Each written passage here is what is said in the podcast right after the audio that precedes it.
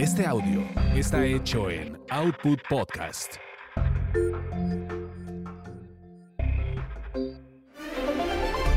Señoras y señores, soy Lalo Salazar y quiero comentarles que hemos interrumpido, así es, hemos interrumpido su paz, su tranquilidad porque a partir de este momento comienza quizás Hablemos de ti, que es un podcast de entretenimiento y algo más, y que dirige el máster de masters de los espectáculos, el señor Gil Barrera, con Joel Ofarrilli, Ivonne de los Ríos, Ernesto Huitrón y Carlos Humberto Mendoza. Comenzamos, así que esté muy atento porque van a hablar de ti y eso está chido.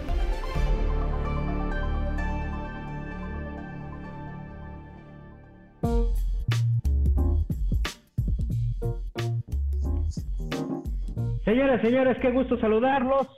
Yo soy Gil Barrera, esto es Quizá Hablemos de Ti, un podcast de espectáculos, entretenimiento y algo más. ¿Qué dijeron? ¿Estos ya están de vacaciones como todos? Pues sí, sí estamos de vacaciones como todos, algunos, pero no podíamos dejar pasar esta ocasión para platicar con ustedes, agradeciéndoles el favor de su preferencia. Hoy, Joel Farrilli. Hola, hola, ¿cómo están todos? Eh, buenas tardes, ¿verdad? Pues ya estamos aquí de regreso porque déjenme contarles, compañeros, que sí recibí reclamos después de nuestro anuncio de que nos veíamos hasta el próximo año, ¿verdad? Que por cierto, pues ya es, es hoy prácticamente. Eh, entonces, nada, señores, aquí estamos, no los dejamos, aquí estamos. Sí, caray, no, no los dejamos. El señor Carlos Humberto Mendoza. Señores, ya no puedo vivir sin este podcast, sin hacerlo y sin escucharlo. Fue así de, una semana más sin grabar, no, ya hay que buscar un pretexto, ¿no? Y que mejor. Y, lo encontramos. Y lo encontramos. El señor Manzanero nos dio eh, la justificación para juntarnos a grabar y acordarnos de él. Fue un comentario como, como el que pudo haber hecho Anaí y, Cristian Chávez de RBD. Estaban buscando un pretexto para juntarse. Se les acabó la lana. Oye, este, pues muy contentos de que, de que nos eh, busquen y que nos digan cosas bonitas. Eh, me, sorprende, he recibido una cantidad de, mensajes muy, muy positivos alrededor del podcast y, la verdad es que se los agradecemos mucho, eso nos está yendo la luz aquí. Pero este... Oh, ¿Ya te llegó el eh, mal de la cuarta, de la 4T? Ya me llegó el mal de la 4T. Prometió que no volvería a pasar, lo prometió él, o sea, ¿qué onda? No, pero algo pasó aquí que de repente se fue. Pero bueno, voy a apagar la luz. Este, voy a apagar la luz. Pues se va una de las grandes estrellas de la música, un eh, importante y visionario compositor mexicano, eh, que pues obviamente tiene muchos méritos, eh, con su música abrió fronteras, traspasó fronteras, se ganó un lugar importantísimo, rompió los esquemas que había en cuanto a físico, ¿no? Como tal entró, se incorporó en un mercado que era pues sumamente complicado en términos pues de una presencia diferente, un estereotipo totalmente diferente y con su particular manera de componer, bueno, pues se ganó el corazón de muchos, de miles, millones de mexicanos y de personas en el mundo porque le componía el amor, formó parte de uno de los sindicatos más poderosos sindicatos silenciosos pero más poderosos de nuestro país, que es el de los compositores, silenciosos pero con armonía, con dedicación y con, con amor. y, bueno, pues este se apagó la luz, la vela de don Armando Manzanero. Qué mejor que recordarlo con bohemios de ocasión, con bohemios importantísimos como el maestro Carlos Humberto, como el maestro Joel Farrilli. Joel, tú lo conociste. Oye, sí, yo tuve el, deseo en el Twitter, el enorme privilegio de, conocerlo, pues gracias a la, profesión reporteril, ¿no? Eh, y me tocó durante muchos años entrevistarlo, dos, tres, cuatro veces al año, depende, a veces, a veces muchas más. Y la verdad es que siempre, eh, pues un señor bastante cordial, que de pronto, cuando él tenía, lo recuerdo muy bien, cuando se le amontonaban los micrófonos, ¿verdad? Eso lo ponía de muy mal humor. Eso sí, lo encabronaba, porque realmente es la palabra, no otra, ¿no? Y también lo que le ponía de mal humor era lo que don Armando llamaba o calificaba como pendejadas, las preguntas pendejas, ¿no? Que eran que cómo está Luis Miguel, que si ha hablado con él, que cómo está Juan Gabriel, que qué pasó con Joan Sebastián, bla, bla, bla, bla. bla. Esa, esa como que le daba mucha flojera a don Armando. En cambio, sí cuando eh, pues le preguntabas de cualquier otro tema, de, música, de lo que él estaba haciendo, de alguna anécdota, siempre se mostraba como un tipo bastante dispuesto a, hablar, cooperaba y eh, pues prácticamente le daba entrevista a quien se lo pidiera. ¿eh? Eso me llamaba mucho la atención, que una figura como él, a, sus alturas, pues, y con su trascendencia mundial, pues se empezara para ir, para ir de promoción aquí y allá y hacer y meterse y bueno, eso siempre me llamó mucho la atención, pero yo creo que al final lo que él eh, estaba haciendo pues era trabajando eh, en, su propia promoción, ¿no? Creo que así lo entendía él y, bueno, pues muy, me quedo yo la verdad con un grato recuerdo y bueno, pues eh, vaya un abrazo a mi querido maestro hasta donde esté. La, la, calidad interpretativa y la composición de Manzanero tenían un sello muy particular en cuanto a su lírica, eran letras perfectas, poemas eh, personalizados para cualquier estado de ánimo, ¿no? Y era muy particular esta manera de homologar lo que él quería decir y que lo entendiera toda la gente, Carlos Humberto Mendoza. Pues básicamente mi contacto con Armando Manzanero comienza cuando empiezo a tocar guitarra en la secundaria, en esas épocas en que todos aprendemos el círculo de, de sol y el círculo de do, yo me encontré un libro de órgano fácil de Manzanero y a partir de ahí creo que fue el primer guiño serio que tuve yo ah, y hacia la bohemia fue la música de Manzanero. Y ya que decías que cómo componía Manzanero, el truco efectivo que solamente él lo, lo ejecuta perfecto es este de empezar con el título o titular como empieza, pero la idea mía, aquel señor, felicidad, adoro, esta tarde de llover. Con esa frase, con la primera frase con la que empieza, ese es el título de la canción. aprendí. Y se avienta a repetir esa idea y a dejarla muy claro, ¿no?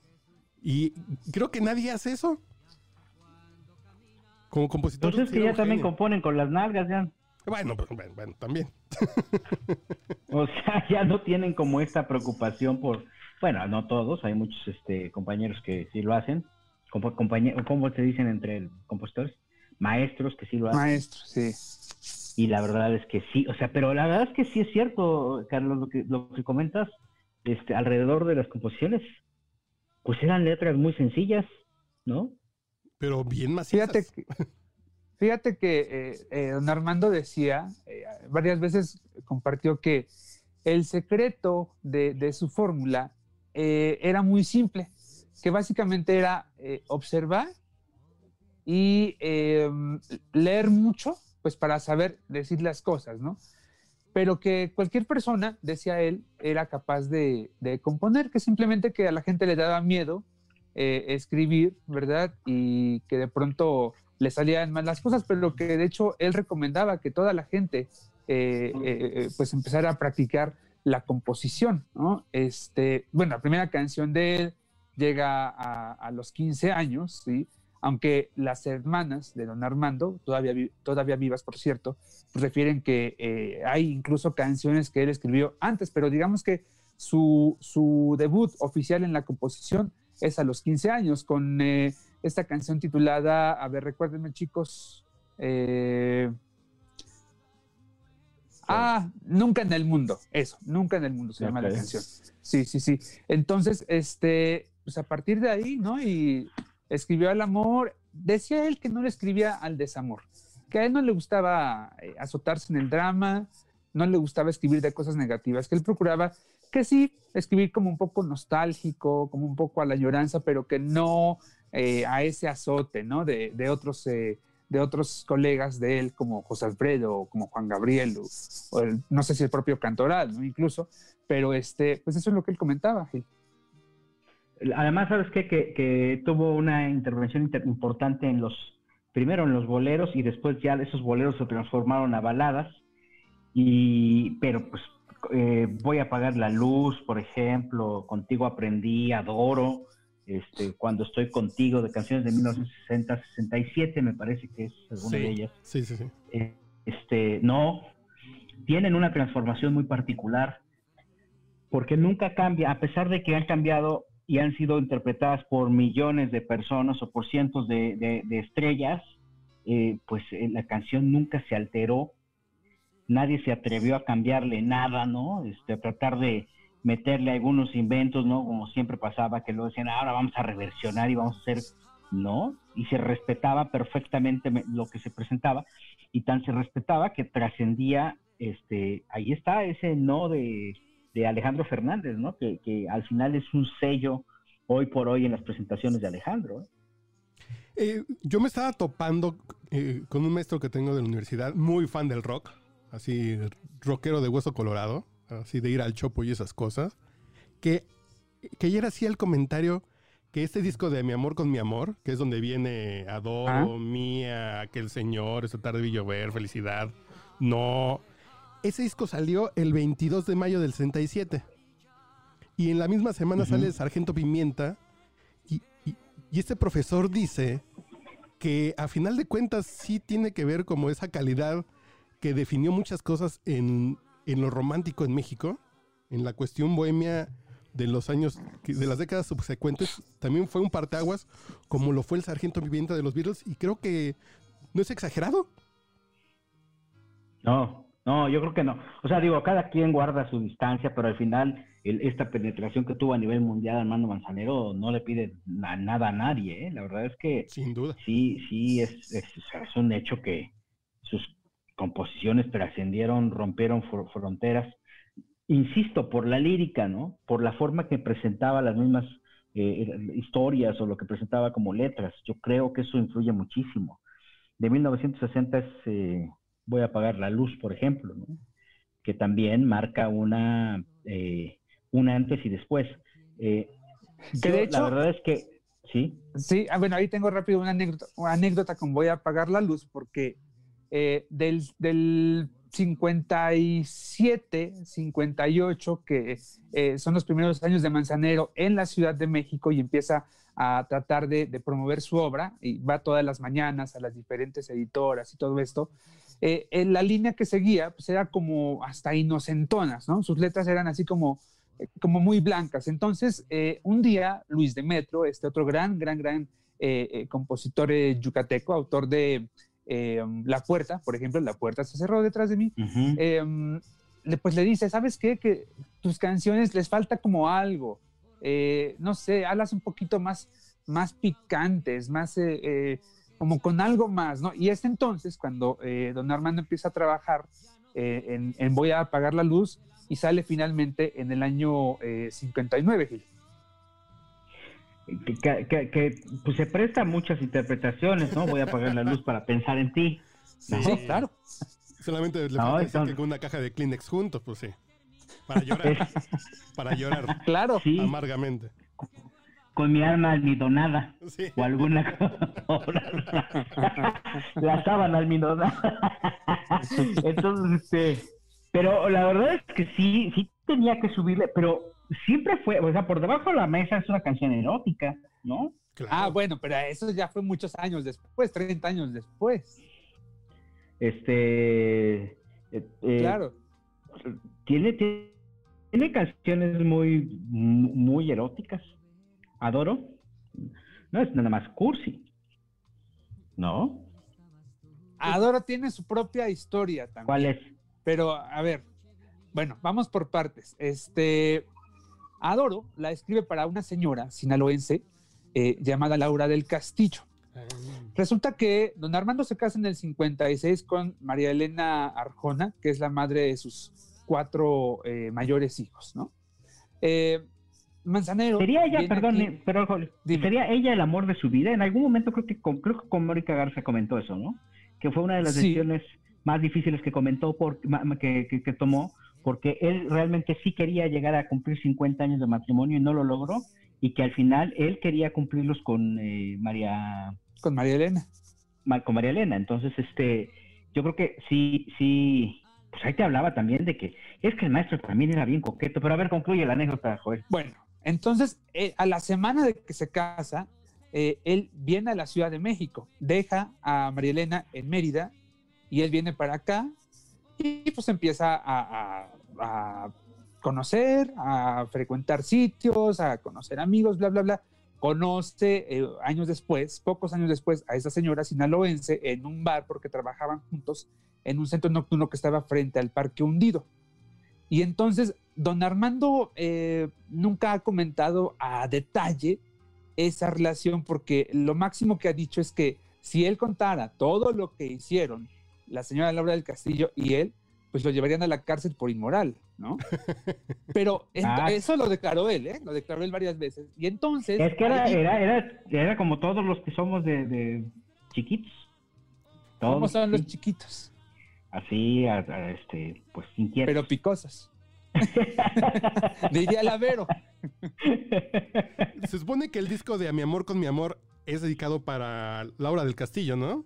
Las canciones están pensadas en ella, la mayoría. Sí, es que entonces le escribe a Doro, pero también le escribe eh, eh, otra clásica de Manzanero, que es Contigo aprendí.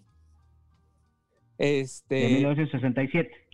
sí, exacto. Sal- todas esas salen en el 67, más o menos, ¿no? Sí. Porque cuenta don Armando que un día Laura lo invita a comer a la casa, pero lo invita en lunes, y entonces al final de la comida a don Armando se le hace muy raro y le, pregunta, ¿por qué me invitas a comer el lunes si todo el mundo invita los viernes, los sábados o domingos, ¿no?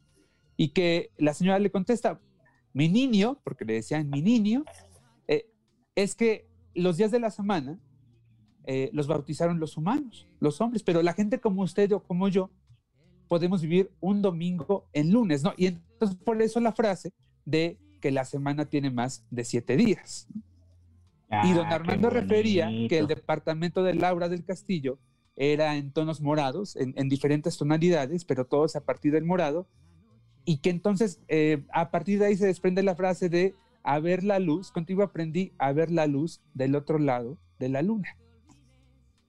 Qué bonito. Ahí la tienes, Chapi. Oye, cuántas canciones y cuántas cosas. Ahora, la gran, la gran, una de las eh, personas que prácticamente marca todo eh, la evolución, el avance, el crecimiento, pues es de, alguna forma, de Armando Manzanero, es, sin lugar a dudas el maestro Rubén Fuentes. Vamos a escuchar un pedazo de esto y regresamos para platicar de esto. Volvemos, quizá hablemos de aprendí a conocer un mundo nuevo de ilusiones. Aprendí que la semana tiene más de siete días. Pero qué necesidad, no te vayas, porque al regreso Joel O'Farrill nos trae todos los chismes en quizá hablemos de ti.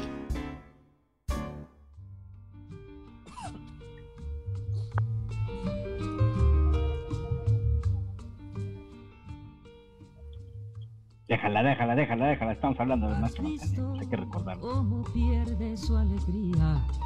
Una fuente ya vacía cuando el agua le faltó. Es la cosa más triste de este mundo y así me siento yo por ti, solo por ti. No escuches el lamento de las aves cuando ven con amargura que su nido mm, se perdió. El ciego, Es la ¿no? Sí, El maestro Armando Manzanero. Esto es quizá hablemos de ti. Eh, pues un programa especial. Y bueno, pues mira, y afortunadamente hemos logrado contactar a Ivonne de los Ríos, que se encuentra de vacaciones en el desierto del Sahara. Y eh, afortunadamente nos este, la logramos contactar en este será en la tienda de Sara, Gil.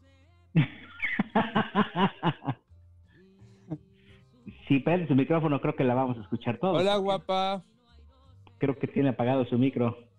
Prende tu micro, guapa. Efectivamente, compañeros, Ahí. aquí los escucho. Ojalá hubiera salido aunque sea Xochimilco, pero no, no, no, no, no pude ir ni a la esquina, caray.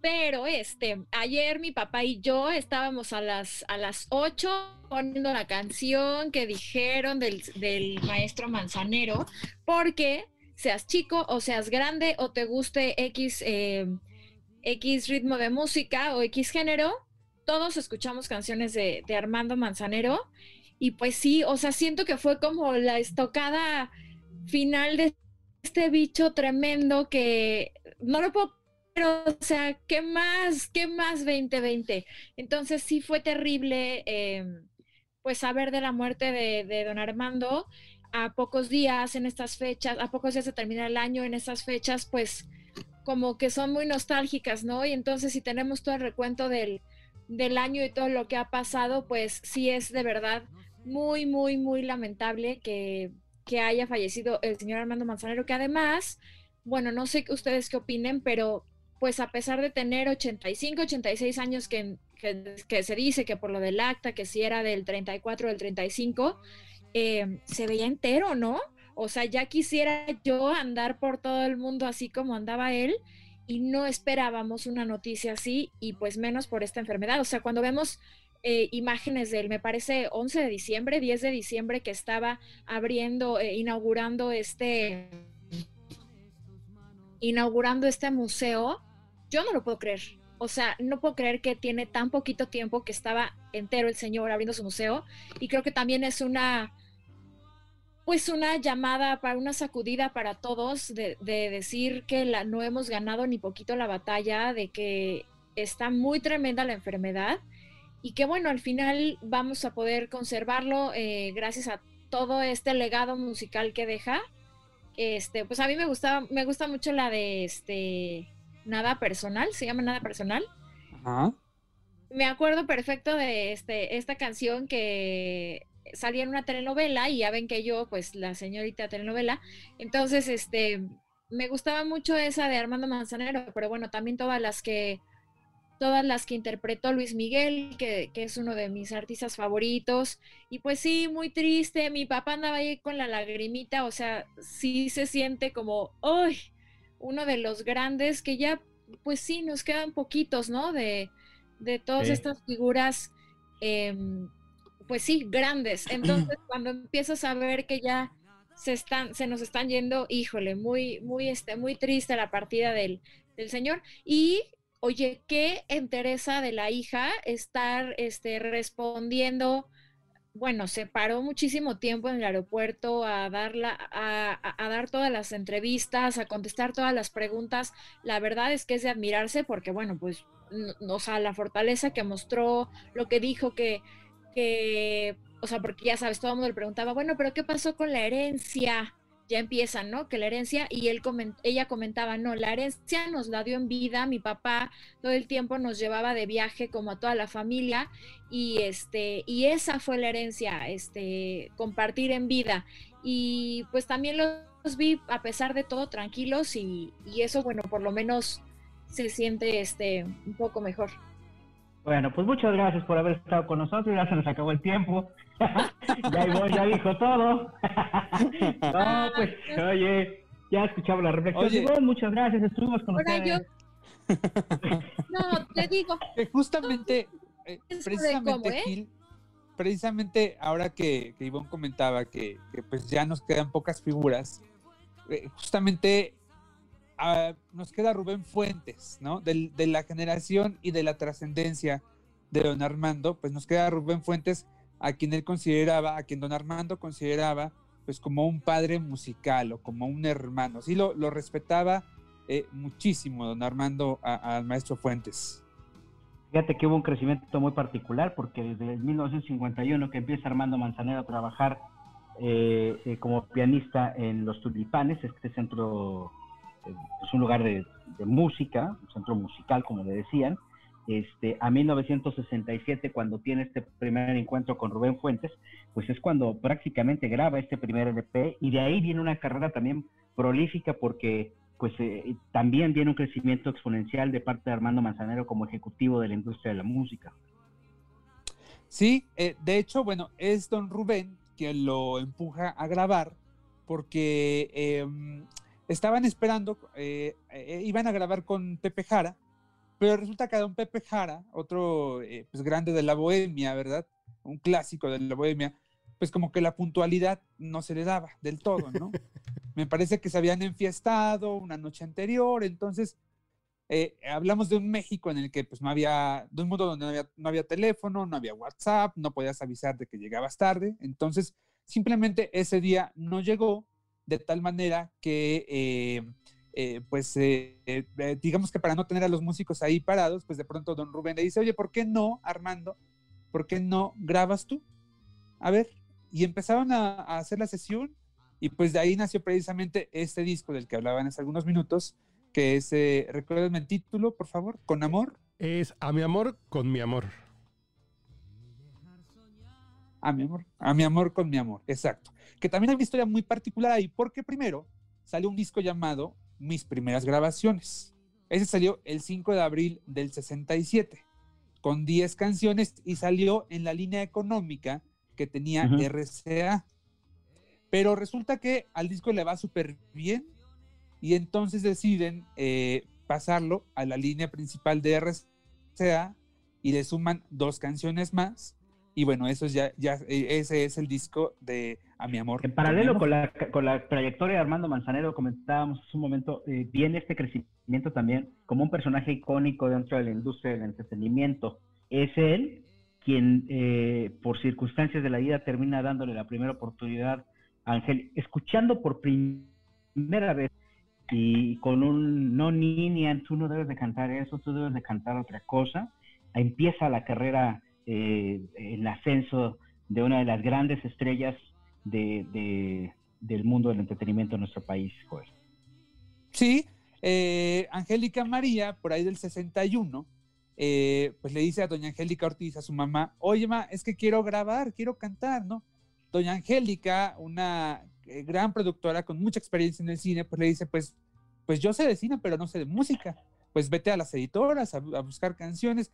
Empieza Angélica a buscar, recorre por aquí y por allá, llega por ahí con, con alguien, ¿verdad? A una editora, le hacen una, una, eh, eh, um, una audición, perdón, y entonces de repente le piden cantar, eh, pues, este, borrachita, ¿no? Angélica empieza a cantar, borrachita me voy.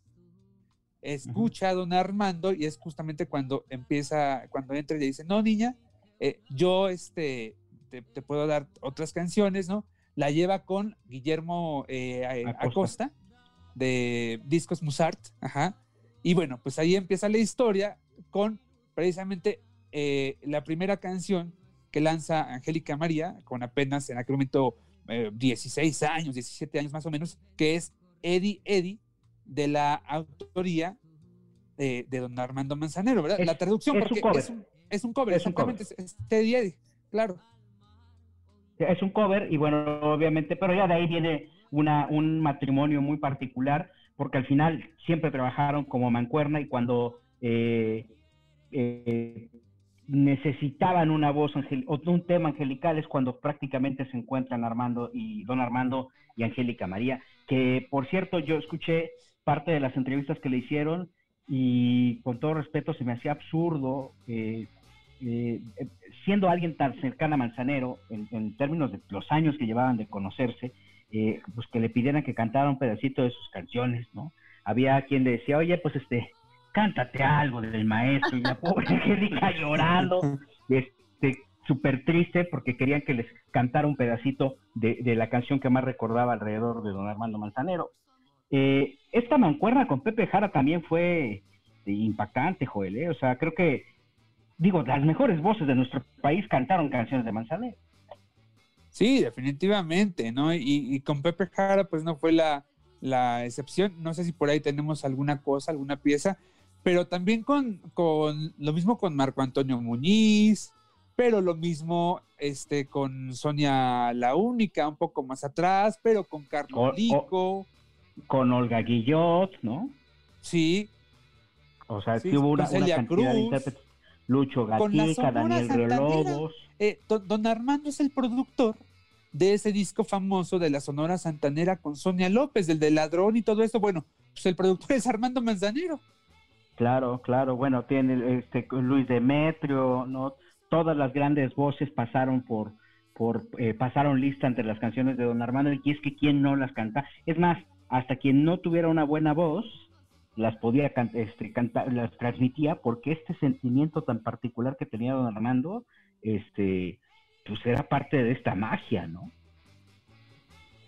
Que me ¿Quién llamó no la tenía una, una voz? Queremos nombres. No, bueno, empezando pues por el propio Armando ¿no? Manzanero, o sea, empezando por él, él no tenía una gran voz, ¿no? Empezando por él, este, pues no, no, no, no había como, como pues que no había de dónde, ¿no? Lo que sí decían es que justamente este eh, no tenía una voz extraordinaria, pero eh, lograba transmitir esto que componía, que esto es lo que también tienen los grandes autores. Carlos. Creo que no, que no le hacía falta voz a Manzanero para transmitir lo que quería, pero del lado de, eh, de la música en inglés, también tenemos a Elvis, a Shirley Bassey, a Andy Williams, a, a, Perry Como, que, que cantaban la versión en inglés de Somos Novios, It's Impossible, que dices, ay, sí es un compositor enorme. Aunque midiera 1.50 medía, ¿no? Manzanero e, era chiquititito, pero le sobra talento de sobra. Pues ahí, ahí está corriendo en redes sociales y lo escucharemos más adelante una entrevista que le hacen a Luis Miguel, en donde justamente el conductor se burla de la estatura de Manzanero y Luis Miguel le hace una respuesta muy particular, la vamos a escuchar más adelante. Vamos a ir un corte, regresamos con más, honrando la memoria de este ilustre eh, cantautor, maestro de la música, emblema, Armando Manzanero. Volvemos. Por la forma en que te mira que olvidó todas las cosas que le di. Llévatela. Pero tienes que... Si no te gusta cargar maletas, seguro tu favorito es Ernest Toker. Regresamos con Quizá hablemos de ti.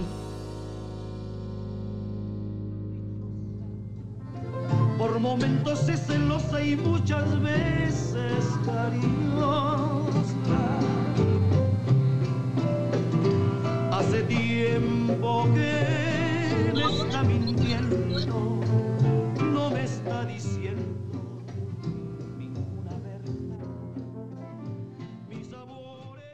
Ya regresamos, esto es quizá hablamos de ti. Rojavero Farrilli tenía el micrófono abierto pero ya después por accidente está cerrado, entonces este es importantísimo abrir el micrófono a él, porque él es el que tiene este gran parte del acervo y de la historia y la herencia del maestro Manzanero. ¿eh? Ernesto Buitrón ya llegó, mi querido Carlos H. Mendoza, ya está aquí. ¿Desde dónde nos...? ¿Qué tal, querido Gil? ¿Cómo estás? ¿Cómo estás, Charlie? Todo bien por aquí. Muy bien, pues perdón el retraso un poco, es que tengo mala señal aquí donde ando Estoy justo casi donde está don Andrés García, casi de su casa, aquí al ladito casi, entonces este, por eso hay un poquito de mala señal. ¿Por Andrés García? No, no, no, por la zona donde vive. Acuérdate que él es un, acuérdate que es un ermitaño. Ajá. Oye, pues estamos hablando de la vida y obra del maestro Armando Manzanero. ¿Tú qué anécdota tienes con él? Este, aparte de esa anécdota tan gloriosa que tienes con Chabelo, ¿Tienes alguna anécdota belicosa con, este, el maestro Armando Manzanero? Fíjate que tengo una, de, sobre todo de la última comida donde que hubo compositores. Bueno, tengo varias, pero yo creo que una de las más gloriosas es cuando le pregunto de nuevo de Luis Miguel y el maestro se enciende y me dijo, mejor siéntese, váyase a comer allá porque ya va a llegar el presidente. Ese es más famoso que Luis Miguel. Entonces yo creo que fue el día que conocí al presidente en persona, en una comida que tuvo el maestro. Y pues muy divertido, muy ameno. Yo creo que una persona ya con una carrera. ¿Y sabes qué me llamaba mucho la atención? Que sí eh, se daba buena vida don Armando, ¿eh? Acuérdate, hay que recordar a la gente que sí vestía bien, todo. O sea, nunca veías al maestro en facha, siempre viajaba, ahora sí que de pipa y guante y creo que al final unas declaraciones que da semanas antes de fallecer es eh, pues que él vive bien y que como está viviendo bien, le gusta vivir bien, comer bien, ya no tenía que dejar herencia, herencia ni preocuparse de nada. Entonces, fíjate que en esa ocasión estábamos David, eh, un ex reportero de Notimex, estaba yo y estaba otro compañero de, una, de un periódico y estábamos hablando con el maestro y le pregunto yo pues de Luis Miguel y el maestro pues obviamente ya le molestaba ese, ese tema y me dice, ya, a ver, por favor, le voy a dar una mejor mesa y le voy a mandar un vino, pero ya no me pregunte esas mamadas. Y va a llegar el presidente y mejor tomes una foto con él. Entonces, yo creo que era muy divertido y me llama mucho la atención el, pues, el eco tan importante que deja su partida, ¿no? Artistas de, de- ahora sí que de todos los continentes. Yo ayer hablaba con gente de Perú, con gente de Chile y básicamente los temas del maestro Manzanero interpretados por figuras de aquellos países. O sea, básicamente no, no solo era Luis Miguel, no solo eran estos intérpretes que conocemos, sino en otras latitudes, grandes estrellas de la música pues interpretaban a, don Armando y pues yo creo que un merecidísimo homenaje, aunque me llama mucho la atención la forma en la que su hija ayer eh, da a conocer que la última voluntad del maestro es que no quería homenajes, que quería que lo llevaran a su tierra y le hicieran algo muy pequeño. Entonces, pues bueno, también al final habla de esta excentricidad de una figura pues tan importante como don Armando Manzanero, ¿no? Sí, la verdad es que sí estamos viendo, pues prácticamente algo atípico, ¿no? Porque también la misma, las mismas condiciones del COVID no nos permiten eh, tener, pues hacerle este homenaje. Yo creo que, pues sí, sí hubieran abierto, eh, hubieran abierto Bellas Artes y ahí probablemente lo hubieran homenajeado. Mi querido Joel, tu, tu micro sigue apagado, pero este, tú tienes, por ejemplo, una anécdota muy particular alrededor de este tema de Bellas Artes, particularmente entre eh, pues eh, el divo de Juárez, Juan Gabriel y, y- y Armando Manzanero. No hay que, no hay que olvidar que Claro. este, pues eh, prácticamente quien le gana Bellas Artes a Manzanero es Juan Gabriel, pues. Bueno, es que para empezar, precisamente a raíz de, de lo que eh, don Armando vio con el cuerpo de Juan Gabriel en Bellas Artes, es que él eh, pide en unas cartas que dejó a, sus hijas, especialmente a sus hijas, que eran las encargadas de llevar todo el tema fúnebre, eh, que no, de ninguna manera, le hicieran homenajes de cuerpo presente, ni mucho menos. Que así como él muriera, eh, en la ciudad que fuera, en el lugar que fuera, de inmediato lo cremaran y entonces eh, la familia se llevaba las cenizas, hicieran una reunión muy íntima y eh, eh, descorcharan champaña, que era la bebida favorita de don Armando, eh, un poco de tequila también, cocinaran mole, porque él, le gustaba mucho el mole, y pues pusieran un poquito de música, que incluso el propio don Armando dejó las canciones que él quería para este momento tan particular, ¿no? Eso por un lado. Y, eh, ¿Y qué habrá, qué habrá dejado? ¿Reggaetón? Naturalmente que no, porque aunque ya se había hecho amistad eh, de, de, de, eh, Yatra, de Sebastián Yatra, pero por supuesto que no le gustaba, él siempre criticó eh, primero muy abiertamente al reggaetón y luego ya fue un poquito más mesurado, pero pues él al final decía que el reggaetón era nada más una moda, ¿no? Pero que dudaba mucho que el reggaetón permaneciera o trascendiera como si lo ha hecho eh, el bolero y la balada eh, romántica, ¿no? A lo mejor era su placer culposo, Joel, y ahí iba a decir, ella es calladita, ¿no? Y ahí a recibir, a recibir ahí cualquier El año pasado todavía me acuerdo que, que en tono de broma pues dijo que a lo mejor un día se ponía a perrear, ¿no? Eso dijo don Armando, imagínatelo. Es que es justamente eso también es importante comentarlo. El sentido del humor que tenía era muy particular, era humor negro, ¿no? Era, era, era, era medio especialito con sus chistes, ¿no? Este, a veces no sabías si te estaba hablando en serio o no, a la prensa particularmente, después, por ejemplo, después de esta anécdota que nos cuenta Ernesto, pero, pero sí tenía un, un carácter muy particular del que, por lo pronto, grandes, gran- Mira. sus grandes amigos lo presumían, decían, no, es que el humor de Manzanero es buenísimo y Y, sin embargo, cuando la gente le caía mal, no había forma de arrancarle una sonrisa, le daba la vuelta, o sea, ni siquiera se detenía don Armando.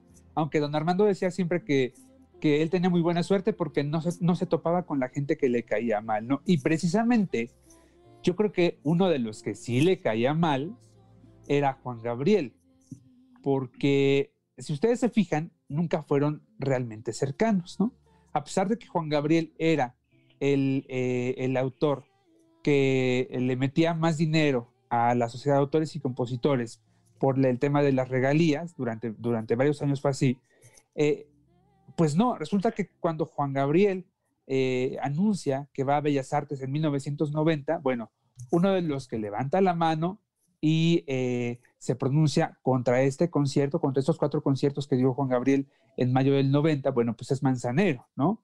Eh, pues, palabras más, palabras menos, pues dijo que Bellas Artes era un, un recinto para la música clásica y no para la música popular y que Juan Gabriel pues no era merecedor de, de ese, de ese privilegio, ¿no? ¿Qué pasa? Que eh, eh, Alberto Aguilera le responde con, este, como dicen por ahí, cachetada con, con guante blanco, porque lo, le hace llegar una invitación al concierto, eh, le da un muy buen lugar. No conforme con eso, le interpreta en el popurrí esa que te conocí, le incluye esta versión de Adoro, que además me encanta porque con la sinfónica y todo esto se escucha impresionante. Y la voz que en aquel momento tenía Juan Gabriel era magistral, esa interpretación. Y además, eh, en, una, en un discurso, en un mensaje que ya no fue incluido en el disco ni en el DVD, pero, pero sí está por ahí el testimonio, de pronto Juan Gabriel se pone a, le responde a los detractores que, que se habían opuesto, ¿no?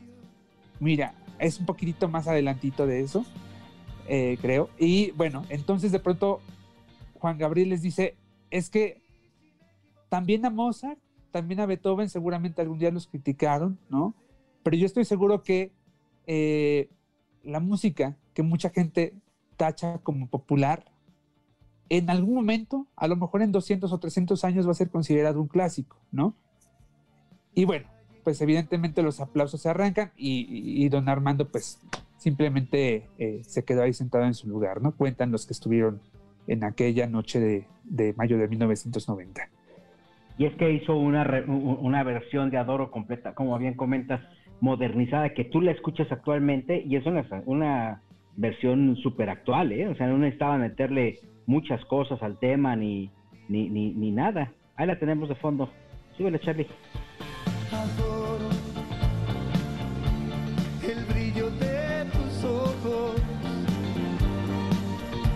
lo dulce hay en tus labios rojos. Adoro la seda de tus manos, los besos que nos damos, los adoro.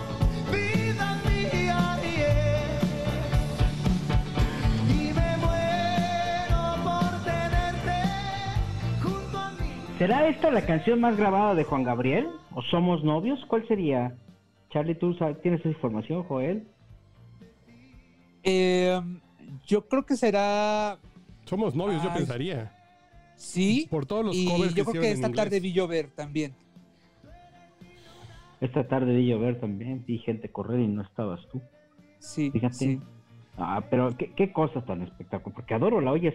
bueno, hasta Bronco la grabó, ¿no? Claro. Bueno, de hecho, eso le mereció a, don Armando ser nombrado como el compositor del año en 1994, ¿no? Bronco la saca en el 93 y fue un hit. Y al mismo tiempo, eh, o poco antes también, este, pues había sido éxito en la voz de Luis Miguel con sus romances. Sí. ¿Cómo le cambió la vida? ¿Cómo le cambió la vida a Luis Miguel el, el este tema de romances, ¿no? El disco de romances, el, refresh que le dio, la manera de levantar y este respaldo que durante muchos años le dio Armando Manzanero a la figura de Luis Miguel, le cambió totalmente. Vamos a hablar de esto más adelante. Volvemos, a esta es un especial Armando Manzanero, Ivonne de los Ríos, Ernesto Buitrón, ambos. Ivonne, en, dijimos que estaban en... en, el, estaba? en el desierto de Sahara.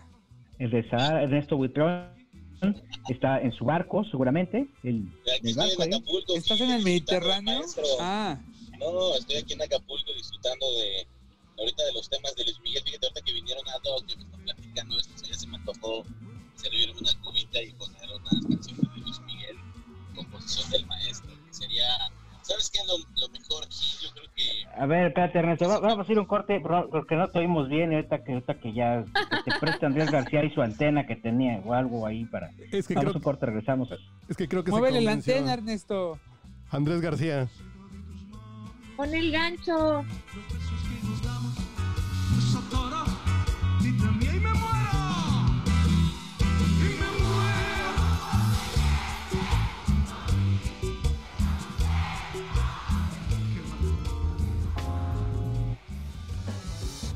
Oye, no te vayas porque estás escuchando el podcast del zar de los espectáculos, Gil Barrera. Y al regreso, quizá hablemos de ti.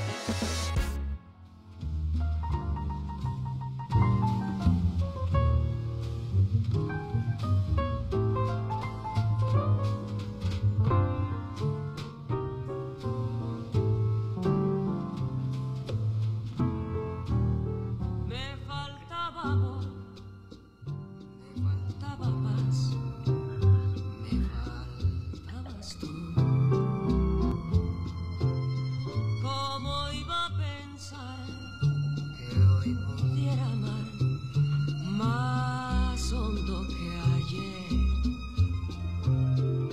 Llegaste a mi vida a borrar las noches de amargo desvelo, a darme la luz, tú que eres mi sol, que eres...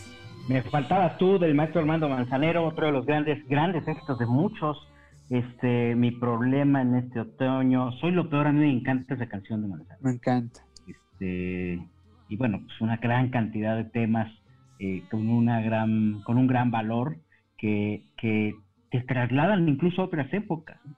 Y bueno, Oye, y si bien al maestro no le gustaba el reggaetón, eh, uno de los reggaetoneros que salió a decir que se murió una de sus principales este, inspiraciones fue Mal apenas en los Billboard. Ay, ¿me escuchan? ¿Me escuchan? Ay. Eh, no sé ¿te si se acuerdan ¿Quién que apenas fue? hace, hace poco tiempo ¿quién fue? ¿Quién fue? Maluma, Maluma salió a decir en redes sociales que, que falleció una de sus eh, grandes inspiraciones, que una de sus principales inspiraciones había fallecido, y compartió un video, porque no sé si recuerdan que apenas en los Billboard eh, hubo como un homenaje a Armando Manzanero, en donde compartió escenario con Rake, este, Joy también, de Joy. Jesse Joy, eh, con Pablo Alborán, me parece, y ahí Maluma tuvo oportunidad de conocerlo y entonces compartió este video donde lo, cono- donde lo conoció, estaba muy emocionado, le dio doble, doble, este, doble abrazo y este, bueno, a pesar de que no es fan o no era fan del, del género este, del reggaetón, sí este, le, agradeció mucho Maluma, ¿no? Como de, oiga, maestro, yo lo admiro mucho y Armando Manzanero le dijo que pues gracias a, ell- a ustedes los jóvenes que siguen con este legado. Entonces, bueno, si bien a él no le gustaba, sí, es, sí fue sin duda inspiración de muchísimos em, pues, cantantes, entre ellos eh, también los, los del género reggaetón. Oye, justamente Guillermo Pous está subiendo, hace, hace un momento hablábamos de Juan Gabriel, una foto en donde está el maestro Alberto Aguilera abrazado por eh, Armando Manzanero y el, el título que le pone el tuit Guillermo es sin necesidad de dar mayor explicación. Este, pues la relación que tenían. Ahora, también hay que reconocer que don Armando tampoco veía con muy buenos ojos a José José, ¿no? Pero esa es otra historia. Carlos H. Mendoza. Yo estaba recordando que dijo Manzanero que nadie puede hacer el amor con una canción de Maluma. Pues que le diga eso, Claro, eso lo digo. que le diga eso a tantas colegiales y tantas niñas del Conalep, porque pues, yo creo que muchos sí se ponen, pero hasta Con felices los cuatro, ¿cómo no? sí, Oye, Gil, fíjense que ahorita que te tocan a Doc ese tema, eh, hay ahora una sospecha, yo hablaba sobre todo de las fotos de conmemoración. Carlos Cuevas lo confirmó ayer, me, me lo confirmó a mí, de que tentativamente el maestro Manzanero ahora sí que vivió la última fiesta en el homenaje que le hicieron en Mérida, ese homenaje pues tan sonado, pues, uno porque era en medio de la pandemia y el otro pues porque había como 40, 50 personas y pues un homenaje como en alerta roja del país, era muy mal, muy mal augurio. Y Carlos, bueno, Carlos viene a defender al evento organizado por el gobierno de Yucatán, específicamente por Michelle Friedman y por el gobernador, que quisieron inaugurar pues Casa Manzanero. Y ahí mismo, el, bueno, Carlos dice es que el maestro venía enfermo desde Oaxaca, pero si sus números, como lo, lo han dicho, tarda como 14 días en incubar el virus, pues no cuadran, no cuadran porque el evento fue el pasado 11 de No, sí cuadra. Entonces, está, está el tema ahí porque el hijo de Manzanero sale ayer a dar una aclaración a Juan Carlos García de Reforma, donde dice que ese evento fue donde se contagió toda la familia, donde se contagiaron todos. Y Carlos me dijo que tuvo COVID. Entonces, pues ahora está el tema ahí porque dicen, o de cierta forma muchos, mucha gente de redes sociales ha puesto como, ahora sí que a la viuda negra, eh, pues al gobierno de Yucatán, de, de, pues ahora sí que ponerle un clavo al ataúd del maestro, al organizarle un evento multitudinario, que aunque había 40, 50 personas, Carlos mismo me dijo es que en algún punto pues no había, ¿cómo se dice? Sana distancia, había poquitita, pero cuando el maestro se subió a cantar, cuando lo fueron a saludar, entonces existe ahora esa controversia y existe el qué hubiera pasado si el maestro no hubiera pues ido a ese homenaje que le habían organizado. Pues yo creo que también con cariño, pero pues igual se podía haber esperado un poquito y quizá pues podríamos tener todavía al maestro con nosotros. No sé qué piensan ustedes. Las declaraciones que, le, que- que- las declaraciones que le han dado a Juan Carlos eh, justamente en Reforma, Juan Pablo Manzanero, son, son bastante incendiarias, ¿eh? son declaraciones muy fuertes, porque sí habla también de esta rebeldía que había de parte de los, eh, pues, desde el mismo don Armando, ¿no? Que él, decía que ya estaba como muy harto y que estaba buscando como la primera oportunidad para poder salir con todo y lo complejo que había alrededor de este bicho asqueroso, el COVID-19. También Tania Libertad en algún momento llegó a externar que el maestro no creía en el virus, ¿no? Y que obviamente es que, fue una situación que se dio entre mucha gente que no, no, eh, quizá por la brecha generacional tenía cierta, no había cierta empatía con lo que estaba pasando y bueno, pues este, se tenían ese tipo de, de juicios alrededor de una enfermedad que está cobrando la, vida desgraciadamente de muchísima gente en todo el mundo. Eh, creo que las declaraciones son muy fuertes, pero también, Joel, el estado de salud en el que estaba el maestro eh, previo a, ese, a esa presentación está incluso documentado en un mensaje que manda a la Sociedad de Autores y Compositores, ¿no? Sí, mira, em, justamente este evento de, de Casa Manzanero en Mérida fue el viernes 11, ¿no? Pero 24 horas antes, eh, los miembros de eh, Sociedad de Autores y Compositores recibieron un mensaje eh, que fue como las palabras de fin de año, ¿verdad? pues en el, que don Armando, pues primero daba a conocer que la asamblea que tienen cada diciembre, pues esta vez no se llevaría a cabo. hablaba de algunos resultados, de algunos logros de la sociedad a lo largo de ese 2020 y bueno, pues también ofrecía unas palabras de, de felicitación por la Navidad, ¿no? Y bueno, pues también unas palabras de aliento a todos los compositores, eh, pues para soportar todo lo que faltaba eh, eh, de la pandemia. Tenemos justamente este que fue el último mensaje que don Armando envía a, sus colegas, a los compositores, a esa causa a la que le dedicó pues sus últimos casi 40 años, ¿no? Así que si mi querido Carlos Mendoza las tiene, por favor, querido. Por último, me despido no sin antes agradecerles su confianza y apoyo incondicional y pedirles que esta pandemia no nos doblegue. Sigamos escribiendo mejor y más bonito que nunca y que esta nueva normalidad no quebrante el espíritu creativo de la música, la música mexicana. Muy pronto estaremos juntos, nos daremos un abrazo y esta nube oscura será nada más solo un recuerdo. Feliz Navidad y mucha salud para todos ustedes y sus seres queridos. Que Dios me los bendiga y muchas gracias. Bueno, este fue el mensaje que mandó. Este fue, este fue el mensaje. Sí, y... esto lo tuvo que haber grabado, eh, yo creo que en los primeros días de diciembre. No sé si me atrevería a pensar que hasta lo hizo en este famoso viaje de cumpleaños que él realiza junto con su esposa y eh, un, buen número de integrantes de su familia a Oaxaca, ¿no? Sí, sí, sí. Híjole, qué final. Vamos a ir un corte, regresamos. Ernesto Buitrán trae como todos los, eh, todas las ediciones de Quizá Hablemos de Ti, eh, todos los podcasts que grabamos. ¿Este es el qué? ¿El 78? Este es el 79. 79. Este, pues trae su guadaña ahí, ¿no? Para tirarle mal la onda a la gente. Antes de que acabe el año. Vamos a un corte, regresamos.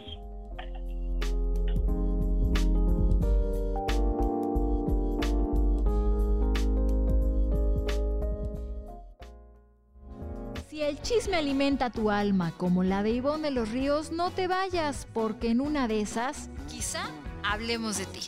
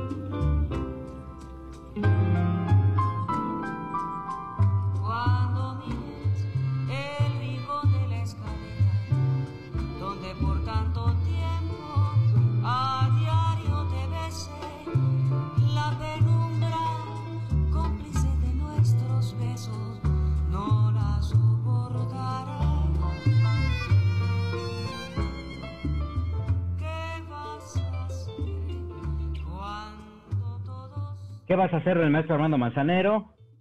¿Cuántas canciones, caray? Un montón. Bueno, eh, decía que son 400, Joel, ¿no? Esa es como la cifra Bueno. que estaban dando.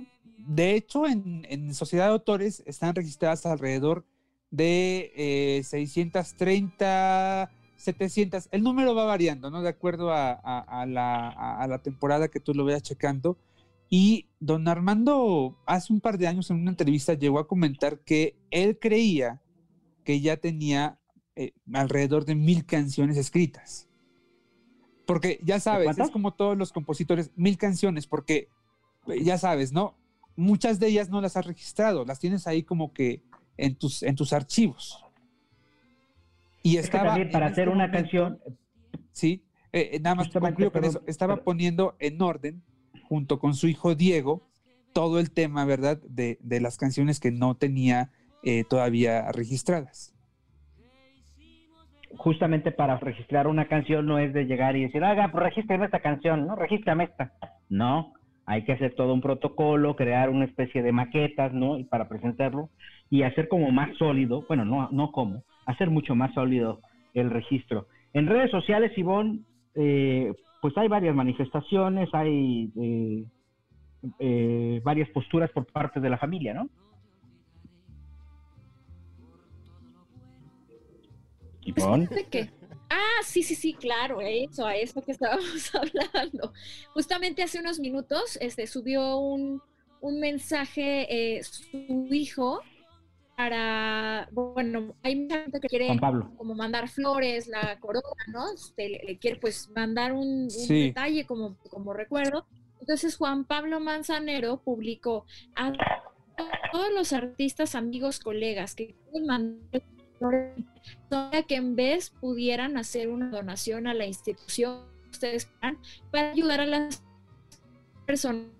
Tenemos mucho ese- Ivoncita, tenemos problemas de, Bueno, de comunicación con la justamente conexión. hacen esta Y hay que echarle al, un- al Alcatel, a Ivonne.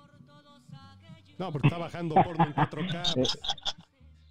Ivonne, ya salte Estamos.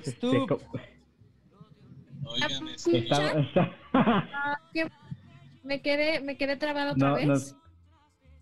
Algo así. A ver, otra vez desde arriba. Bueno, a ver, es- saben ustedes que bueno, este podcast no, no tiene, este, nada más para puntualizar un poquito, este podcast no tiene punto de edición. No son errores involuntarios, son errores totalmente voluntarios. Y que a veces se nos vaya, he estado escuchando, eh, eh, pueden ustedes eh, eh, escuchar todo el acervo que tenemos de que hablemos de decir estas 79 ediciones. No, ya, Este, ya voy a en- el internet. ahí tenemos, te- te- te- tenemos un récord, un récord de, de, de- de programas que se van sin edición tremendos. Súper. Tremendo, ¿verdad? Gracias a Carlos. Tremendo. A ver, y bueno, entonces, ¿qué decía Juan Pablo Manzanero? Que no quería flores. Pablo Manzanero estaba diciendo que no le, que a los que quisieran mandarle flores, les honraría que en vez de eso pudieran hacer una donación a la institución que, el- que ustedes prefieran para ayudar a las personas que están sufriendo por COVID y agradecerán mucho ese gesto. Entonces es como de no, mejor no nos manden la corona, mejor este junten sus centavitos para pues sí, lo que pasa es que está tremendo, es, es demasiada gente la que está padeciendo de, de esta este de este virus y este pues sí están diciendo que mejor no que de todas formas seguramente va a Lo llegar que- lo- va a llegar la corona a nombre de quizá hablemos de ti ya se la hicimos este ya la pedimos en ah, el sí, mercado de Jamaica. Sí ya la pedimos en el mercado de Jamaica en unos días a ver este que le den right verdad ¿Qué irá a pasar con la familia, Ernesto Buitrón? a mí me llama mucho la atención, eh, bueno, que don Armando había dicho que había dejado here- heredados en vida a sus hijos y que ninguno de ellos se podía quejar porque a todos les había tocado una buena vida. Pero no sé si ustedes recuerdan este escándalo, por lo menos de una década, de este hijo peruano de Armando Manzanero, Joelito. Yo creo que tú nos tocó también Gil, Sí, seguramente. sí, de se Rodrigo. Exactamente, que vivía en la calle y que él, en algún punto alguien lo contactó y el, el tema era de que él pues siempre estuvo declarando la- los años que, que pudo, que don Armando pues no lo, ahora sí que no le daba una lana, pero también él era muy bolsón y no, no chambeaba. Pero este hijo se me hace un punto clave y yo creo que algunos medios, sobre todo los que conocen o conocemos la historia, lo buscarán, porque al final Armando Manzanero eh, no tenía buena relación con él. Yo creo que de todos sus hijos era el que no, que- bueno, no sé si lo quería, pero por lo menos el que era el hijo Bueno. incómodo que siempre le dio mucha lata. Ernesto, es, es que de hecho, en varias entrevistas, don Armando, cuando le preguntan cuántos hijos tiene, dice seis. Eh, porque eh, explica más adelante, eh, para él en aquel momento Rodrigo ya no era su hijo, ¿no? Porque ya había roto con esa relación.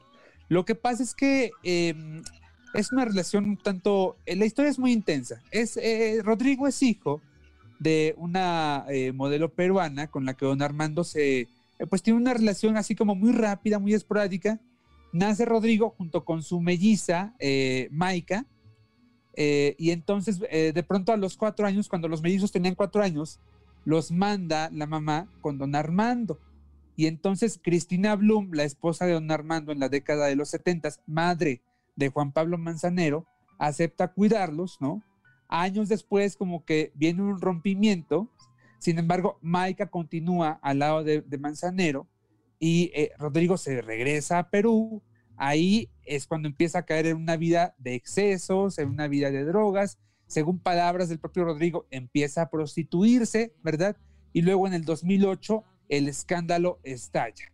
Eh, don Armando declaró también que varias veces este muchacho eh, le pidió dinero porque le decía que empezaría un negocio y entonces le pedía el papá, le pedía que el papá pues lo apoyara, don Armando accedía y resulta que al mes, cuando don Armando se encontraba con este muchacho, pues ya andaba con trajes nuevos, ya andaba con coche nuevo, etcétera, y eso se lo aplicó más de tres veces. Entonces llegó un punto cuando este niño tenía 42 años ya que don Armando dijo, no, pues hasta aquí, se hartó. Pues sí, ya, ya estaba baquetón, joder, pues sí, Sí. cualquiera. Pues Muy claro. ese escándalo. Yo creo que ese es el único escándalo, Gil, por lo menos en una década, no, no sé de ahí para atrás, no recuerdo yo alguno, en el que haya estado involucrado don Armando, porque ese Bueno, tema acuérdate sí de Olga durísimo, ¿eh? Ah, claro, claro, claro. Y, y ese- esos temas yo creo que le sacaban ámpula al maestro y esos, al igual que el tema de Luis Miguel, pues sí lo sacaban de sus casillas y lo hacían explotar eh, con los medios de comunicación. Pero fíjense otro dato curioso que yo ayer eh, platicaba con José Manuel Figueroa por vía telefónica, y es que Manzanero era tío de José Manuel Figueroa, porque la prima hermana de su papá, Johan Sebastián, es la última esposa, Laura Villa Figueroa, si no me, no me equivoco el nombre, y por eso siempre estuvieron ligados, por eso siempre este lazo entre Manzanero y Joan, curiosamente nunca se concretó en un tema que yo recuerde de autoría, y que ayer José Manuel me decía que su familia estaba muy consternada, pues porque al final sí estuvieron muy ligados, eh, sobre todo a la mamá de José Manuel Figueroa, al maestro Manzanero, y pues obviamente hacían partícipe del dolor de la pérdida, porque sí, bueno, en vida eh, Manzanero adoraba a su primo Joan, incluso recordemos que lo reconoció en una entrega de compositores hace un par de años, y pues eh, José Manuel me decía que su mamá también estaba pues, muy mal al enterarse de la noticia porque pues no pudieron despedirse, ya que la esposa de don Armando sí era muy unida a ella y se frecuentaban. Entonces, bueno, pues ahí hay, un dato también de cómo, cómo eh, los mismos compositores y esta gente que tiene que ver con el medio del espectáculo siempre tienen una relación de una forma u otra. Porque incluso don Armando, en un video que, que, que José Manuel me pudo compartir, eh, le agradece a él, y bueno, le agradece a Joan Sebastián que le hayan dejado a la prima más guapa. Ya ven que don Armando tuvo, bueno, pues muchos matrimonios, pero este último parece que fue el, el bueno. eh, y pues bueno, José Manuel un poco también sentido por la gran amistad que tenía con don Armando. Yo pensé que sentido por referencia hacía la familia, diciendo, ay, me dejaron lo mejor. ¿Cómo? Oye, lo que también es un hecho es que también don Armando no escapó de estas eh, pues eh, perversiones que hay dentro del mundo de la música. No hay que no hay que olvidar que eh, la banda La Arrolladora le pidió eh, le pedía para grabar un tema también coautoría en algún momento eh, tenía esa inquietud don Armando de que la arrolladora en su mejor momento le grabara un tema y bueno, pues me comentan, se dice, se rumora que los eh, jerarcas de esta eh, famosa banda de regional mexicano, pues le dijeron, cómo no, con mucho gusto, pero tiene que darnos autoría, su coautoría. Situación que pues obviamente generó y despertó la ira de don Armando, que justamente me los mandó por chicles, por Ya me este imagino lo que les dijo.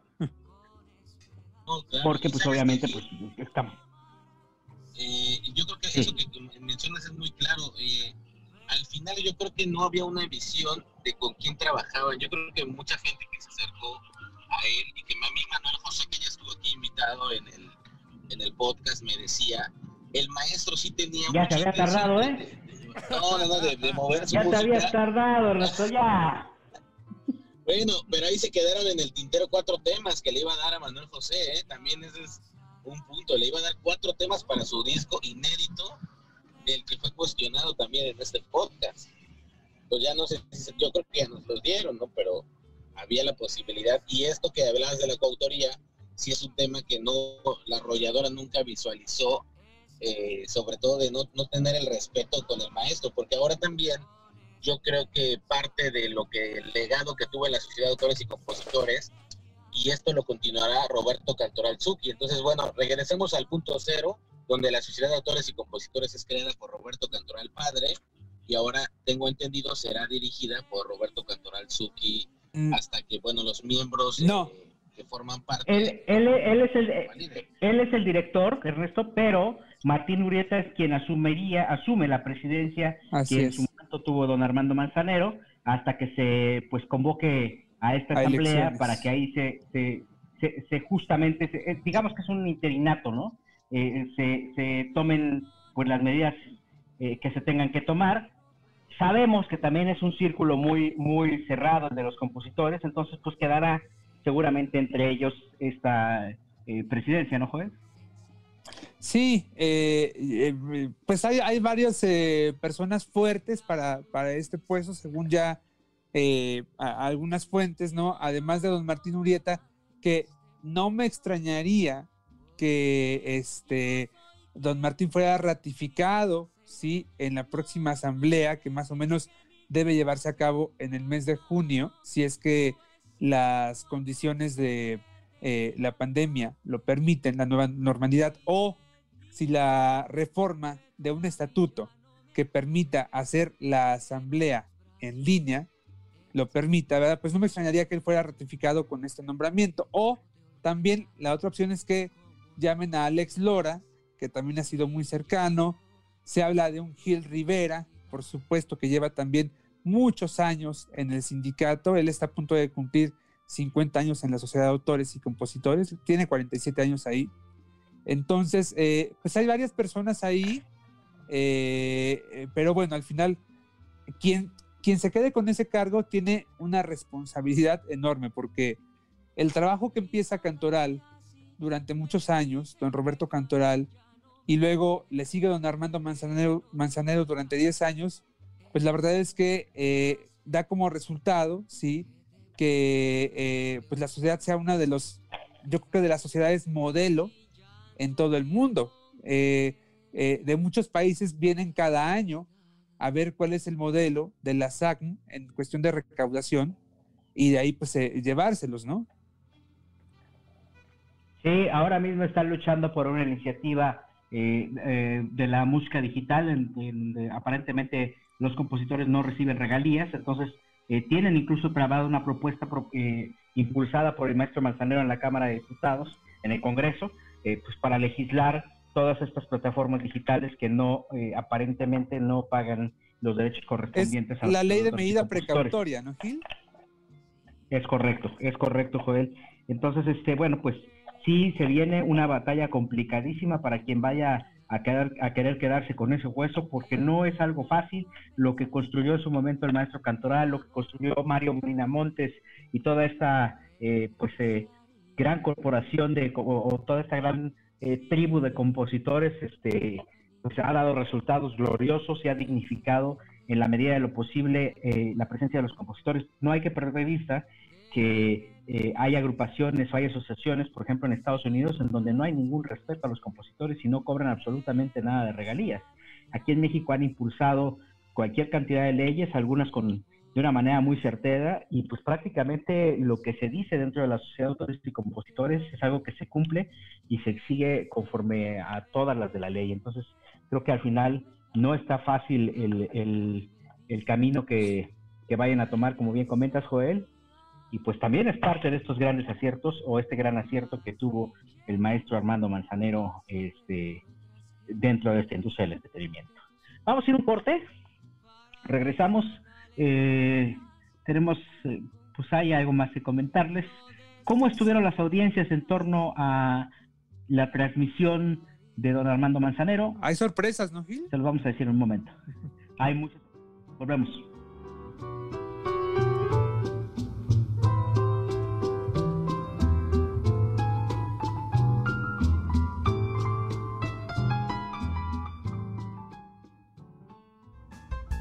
Pero qué necesidad, no te vayas, porque al regreso Joel O'Farrilly nos trae todos los chismes en quizá hablemos de ti.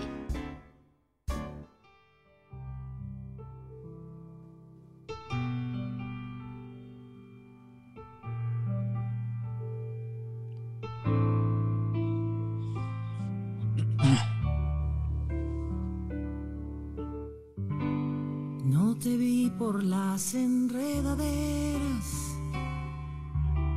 ni en paso fugaz disimular. ¿Sí saben quién canta? La señora Tania Libertad. No. ¿Tania Libertad? ¿No es Tania Libertad? Es doña Beatriz Gutiérrez Müller. Que. No mames, Ah. quítalo. que hizo este tema con Tania Libertad y Armando Manzanero el año pasado. No vayan a cerrar el podcast como cerraron el programa de Chumel. Una vez se da. No, no, no, ya no digamos nada. Ya no digamos que canta bien pinche. Ok. Ay, qué bonito. súbele, súbele, súbele, súbele. Súbele, súbele, súbele para que, para que, para que la gente te escuche. Campanero sin campana, sin badajo, sin sonido.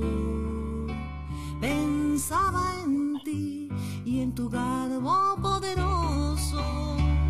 Se fue la luz y ya no te hallaba más. Ya no me tocaba tu sollozo porque te marchaste al alba. Pensaba en ti. Que aquí el que toca el piano es Manzanero. La letra es de doña Beatriz. Que se nota, después de haber escuchado un podcast completo con canciones de Manzanero, sí bajamos un poquito el nivel, ¿no? Oye, lo que sí es que qué, virtuoso era Manzanero para tocar el piano, ¿eh? Era, era bárbaro. A ver, Ernesto, tú que eres defensor de la... de la 4T. no, pues yo estoy a favor, a mí me parece Tu comentario. un gran tema. Este, ojalá que no nos cierren el podcast, pero si hay alguna represalia, eh, pues ya nos iremos todos, ¿no? Al despeñadero.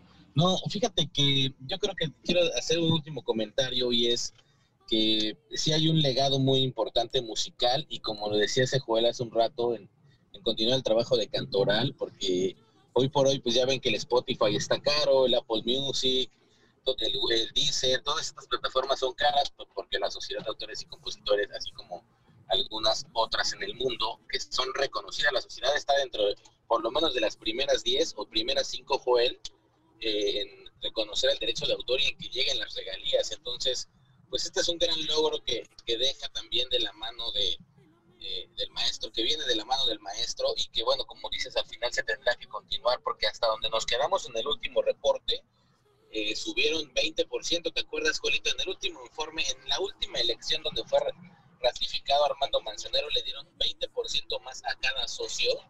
Imagínense ese, imagínense ese incremento de 20% en tus regalías, pues habla de un trabajo durísimo, yo creo que ese es el, el trabajo con el que también nos tenemos que quedar, no solamente con la parte artística, sino también la parte eh, del maestro a cargo de un organismo, yo me atrevo a decir, no sé si el más importante de México, en lo que se debería haber convertido la ANDA, se convirtió la Sociedad de Autores y Compositores.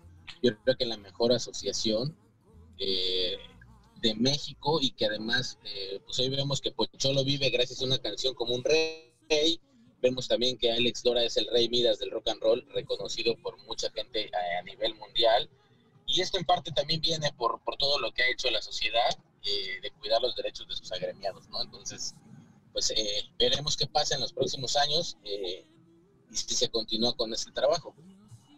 Yo creo que, y después del comentario tan profundo que acaba de hacer este Ernesto Buitrón, me queda claro que él está buscando la este, Dirección de Comunicación Social de la Sociedad de Autores y Compositores, porque fue como profundo. Venga, Ernesto. Pues tendrán su mesa en la, en la, en la comida del compositor. Si yo me quedo, yo les dejo su mesa al ladito de don Martín Urieta para que le sirvan ese tequila rancio que tiene que se llama Martín Urieta, el tequila, de hecho, ese tequila que siempre sirven en esas comidas. Ay, no, espérate. No lo sirven ahí. O lo sirve Sí. hijo de vecino en otros eventos, pero se sirve ahí. La, Oye, la pues- última vez, en la última comida, el tequila ya estaba muy feíto. Sí, ya estaba muy rancio, ¿no? La comida era muy buena, pero sí la bebida Sí. era muy mala. No, pero eso sí, fíjate que eh, recuerdo perfectamente que sí, don Armando siempre tuvo una atención eh, bastante, bastante generosa con toda la prensa en esas comidas y en esos desa- desayunos, ¿no, Ernesto? ¿Te acuerdas? Sí, eh, siempre había una zona de prensa eh, y la prensa podía ir a entrevistar a quien fuera, incluso él cuando estaba en la comida. Entonces sí hablaba de esa cercanía. ¿Sabías tú que eh, las comidas y las, sobre todo las asambleas siempre eran un evento además donde todo el mundo iba a, a ver a todos los artistas llegaban, incluso ahí recordemos que después de que muere Juan Gabriel fueron las primeras veces que conocimos al licenciado Guillermo Pous, te recordarás? Sí. que, que en ese momento era un poco huraño con la prensa y no le gustaba dar entrevistas, pero ese era el lugar donde sabías que lo ibas a encontrar y era el invitado número uno de la sociedad de autores. Y así fue como el licenciado Pous tiene los contactos, o sobre todo los primeros chacaleos y las primeras mini conferencias en el jardín de los de compositores, porque sabías que era un evento de alto caché donde llegaba Alex Dora, donde estaba Alex Integ, donde en algún momento Joan Sebastián, o sea, básicamente los primeros, y, y yo llegué a ver a Jesse Joy, y los premios de la SACM también eran unos premios donde pues acudía Camila, estaba Rey, o sea, todos los artistas del momento estaban muy ligados a la sociedad. Natalia, la y Furcade, no- siempre. Exactamente, Natalia, y no faltaban a ninguno, Juelito. O sea, sí eran, eran eventos que ahora que me den la secretaría, pues... eh, con Pero gusto, aparte, ¿sabes qué? La verdad, y hay que, hay que decirlo también, siempre eh, eran muy generosos con el alcohol, ¿no? O sea, yo sí recuerdo haber salido muy mal de, de muchas comidas. De eran muchas ni maratónicas, ¿no? Pues van a seguir siendo así, Juelito. Oremos porque don Martín Urieta siga con este legado de, de las largas comidas. Este, porque también don Martín es, es bien pipa, ¿verdad? A don Martín sí le sirven uno y ya se sigue. Pero Es bohemio, bohemio, no puede. Él, él me lo ha dicho muchas veces, me ha dicho, yo no soy borracho, yo soy bohemio. Es bohemio. Oye, pero fíjate, entre los beneficios que tienen los compositores, pues obviamente tienen este pago de, de- de salud, tienen un bono na- navideño, un bono de antigüedad, imagínate, pues para, pues Y imagínate, uno asesoría comiendo fis- poquito rostizado. Tienen estos talleres de composición que son tan efectivos en los que participan muchos de los eh, grandes autores, los jóvenes principalmente ahí es donde se han este pues preparado, ¿no? Se han eh, este, han sacado grandes éxitos porque al final tienen como los elementos, tienen, tienen ahí un estudio de grabación, eh, un taller de composición, o sea, sí han hecho muchas... El, el auditorio. Gil, el auditorio cantoral. El cantoral, sí, que es una cosa impresionante, ¿no? Y la verdad es que este, creo que es uno de los, de los lugares con mejor acústica en América Latina. Entonces, este, sí ha habido una preocupación por profesionalizar y esto pues al final se ha hecho también con estos eh, eh, regalías o con estas con estos lana que, que- que- que ha recibido la sociedad este, en, en función de tratar de profesionalizar a los compositores mexicanos. Hay una gran labor de Roberto Cantoral Suchi detrás de este tema, que, Suki, que es quien se ha encargado como de profesionalizarlo, pero de toda la vida. Yo me acuerdo que Roberto tiene pues prácticamente años trabajando ahí, incluso todavía viviendo su papá, él estaba como escalando poco a poco las posiciones dentro de la Sociedad de Autores y Compositores y pues este, eh, que tenía toda esta parte administrativa y esta, esta preparación organizacional, hace un match perfecto con las generaciones, eh, con otras generaciones de compositores y crean este monstruo, Joel. Sí, efectivamente, y como lo comentábamos, bueno, ahora la sociedad pues tiene más o menos entre el tercer y el cuarto lugar eh, en la recaudación de, las regalías a nivel mundial. O sea, es un puesto realmente importantísimo, incluso eh, muchos países donde no tienen una, una sociedad de gestoría, eh, pues recurren a, a SAGM para, para, hacerla, ¿no? Y pues poco a poco ha ido, ha ido fortaleciéndose a unos niveles inimaginables, a, tal grado que eh, este año el organismo de sociedades de gestión mundial había pronosticado que habría un declive en la recaudación de un 35% para todas las sociedades, ¿no? Pero eh, pues resulta que la SACM logró, no solamente logró eh, tener un, déficit de cero, sino tuvo eh, una ganancia de, del 5%. O sea, y eso la verdad es que es un logro impresionante en el tiempo, ¿verdad? En el que se cayeron los conciertos, se cayó el cine, eh, pues se cayeron los bailes populares, que también es una, las fiestas, que también es una fuente de, recaudación para la SAGM. ¿Qué pasó? Que bueno, eh, las plataformas digitales se fueron para arriba y eso fue lo que le permitió a SAGM pues salir airosa este año. Sí, tener un, porcentaje, no lo que ellos están pidiendo, porque justamente por eso están pugnando por una iniciativa en la Cámara, en el Congreso, pero obviamente sí un ingreso. Y es que sí, tú tienes una fiesta, tú tienes un restaurancito y cuando menos lo esperas te cae el de la SACOM y te dicen, oiga, usted está escuchando música y usted me tiene que pagar una lana por esto. Y entonces, oiga, no, pero si es una estética, no me importa, usted entrele con su cuerno. Está ganando, está ganando con eso, claro. Corto el pelo, no, pero es que usted está dándole alegría a la gente. oiga, pero pues, ¿cómo yo?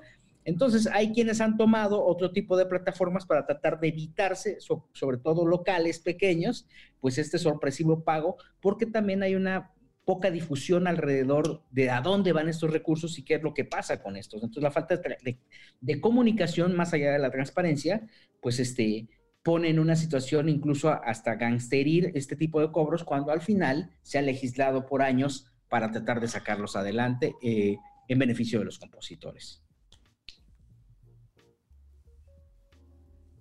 Bueno, y luego ya se queda con...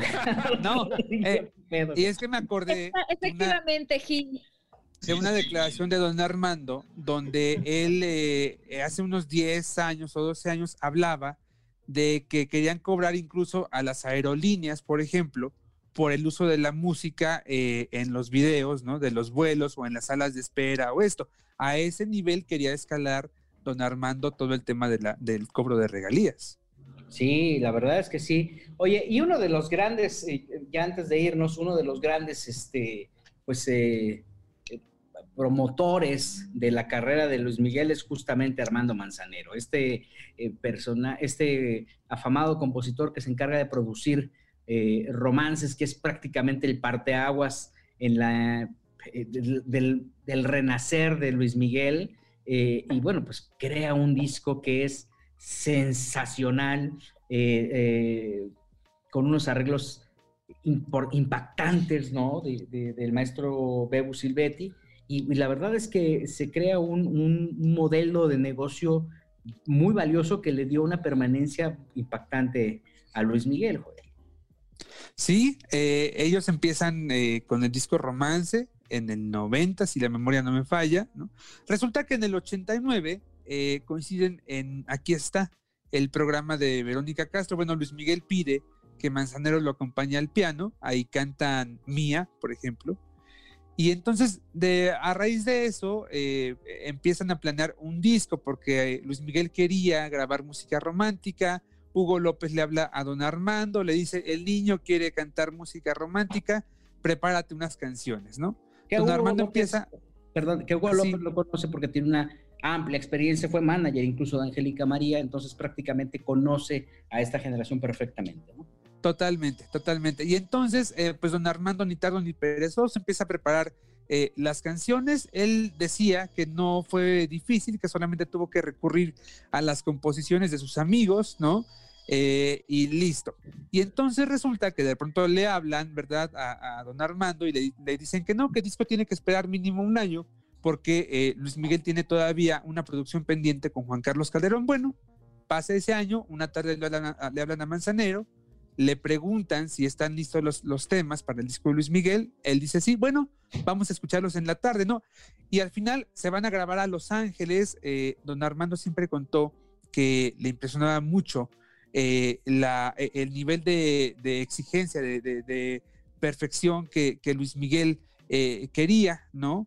Y que incluso en una sola noche alcanzaron a grabar tres canciones, ¿no? Ah, de, ese nivel, de ese tamaño estaba eh, pues la interpretación, la calidad de la interpretación de, de, Luis Miguel, que en aquel entonces pues, estaba rondando los eh, 21 años, más o menos. Sí, sí, sí, era un, era un chicuelo, como dijera el querido Chucho Gallegos.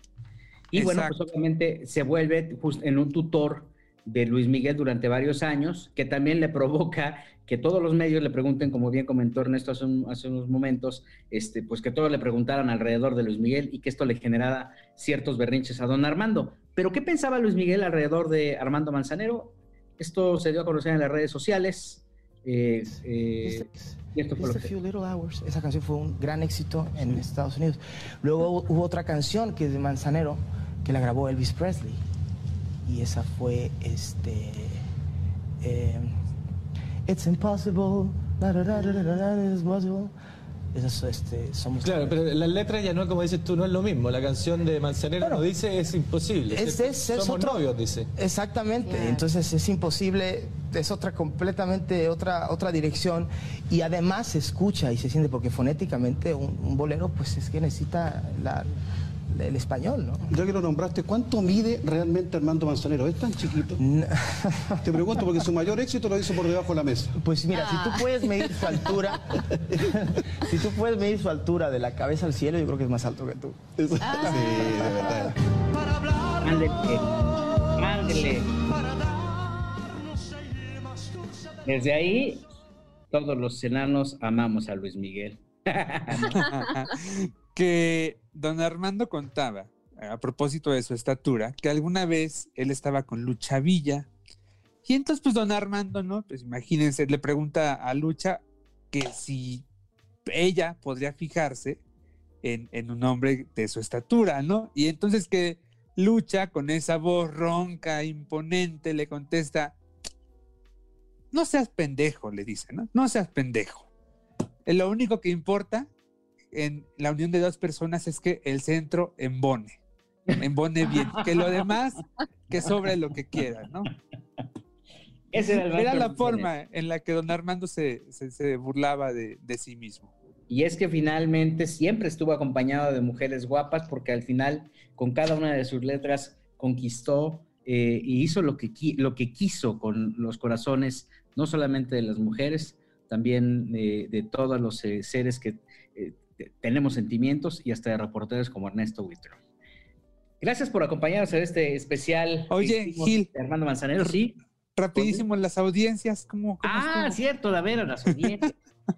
Entonces, este, pues mire, básicamente, todos, a ver, vamos a hacer un, una quiniela.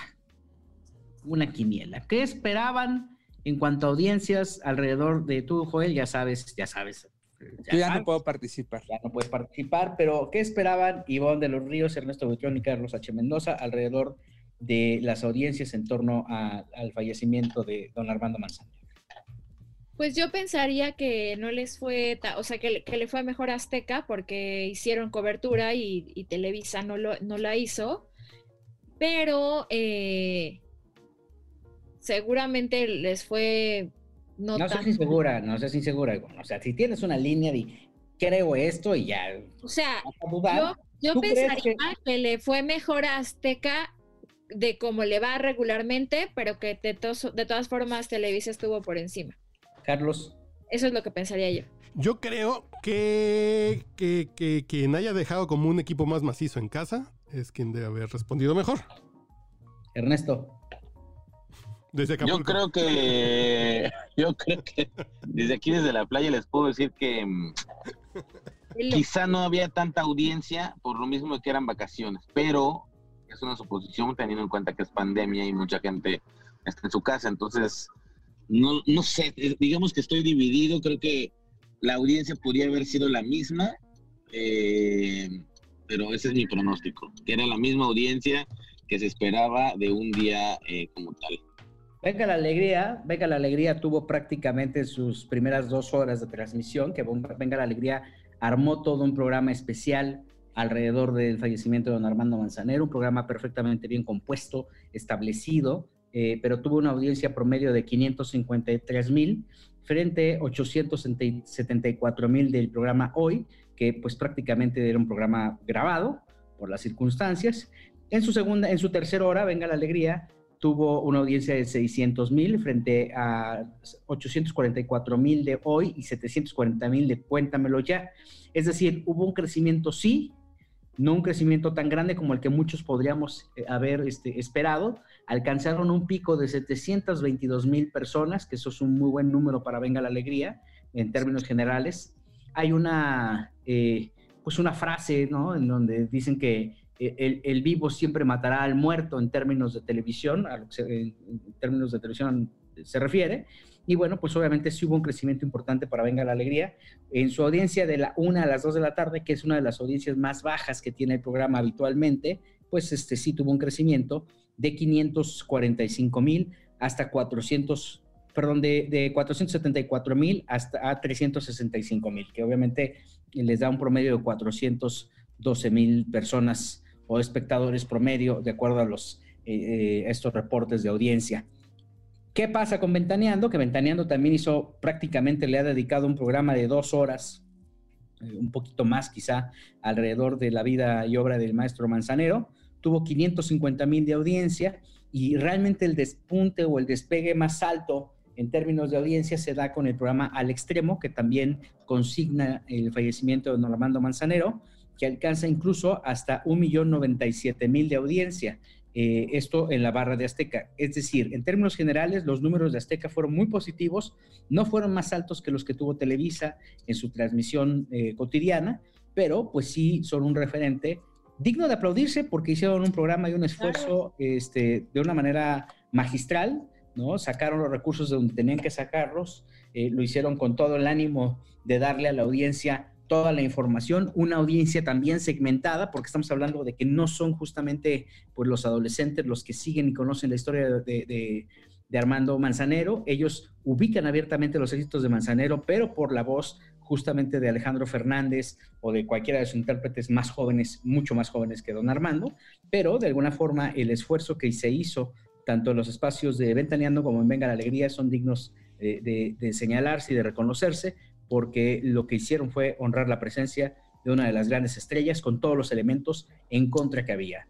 Eh, pandemia, que no tenían prácticamente a los artistas que tenían que estarlos consiguiendo en el momento, es, una adrenalina muy particular y obviamente pues fueron eh, comunicando puntualmente como lo hicieron con todos los medios, porque también hay que destacar que la familia de Armando Manzanero pues eh, se dejó guiar por un par de eh, relacionistas y fueron enviando los comunicados de cómo iban construyendo eh, y cuál sería el camino y el recorrido, el recorrido que tomarían los restos del maestro Manzanero, Joel.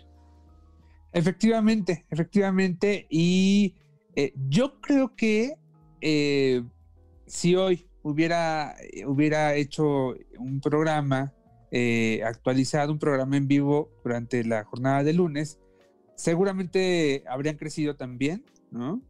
Eh, mucha gente se habría quedado con, ellos, ¿no?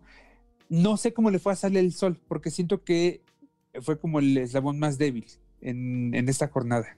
Es que Sale el Sol no presentó nada, o sea, al final tampoco iba grabado, ¿no? Sale el Sol se eh, actualizó hasta el mediodía, que metió a, Ana María Alvarado y a, Joana Vega Biestro y a Héctor eh, Vargas en vivo, ¿no? Sale el Sol promedió 325 mil en sus de 9 a 11. Ah, pues no, le, no le fue mal, ¿eh? Le fue mejor que, que en sus programas en vivo. Eh, de 11 a 1 promedió 260 mil. El minuto que cambió mi destino, que entiendo eh, fue... Fue de Manzanero. Al maestro Manzanero tuvo 233 mil con un pico de 288 mil. Y bueno, pues este, así se mantuvo. De primera mano tuvo 289 mil, que entiendo fue grabado. Y bueno, pues este, prácticamente así es No, regresaron, ¿eh? Estaban en vivo. Ah, estaban en vivo. Ah, mira. Sí. Al menos unos bloques, yo creo que sí. Sí, es como de sorprenderse que, que no tenga, o sea, que no dejen como, pues, a- al, al- al equipo, no sé si suplente o no, o sea, a alguien de guardia, ¿no? Como por si pasa una de estas cosas que además sabíamos desde hace muchos días que Armando Manzanero estaba muy delicado, o sea, entiendo que ha sido un año complicado, entiendo que todos queremos vacaciones, pero sí me sorprende mucho que por parte de de, Televisa no hayan hecho este ejercicio de, oye, pues hay, o sea, ¿cuántos conductores no hay en, en- Televisa, no? Como para que hicieran una, una este, programación especial.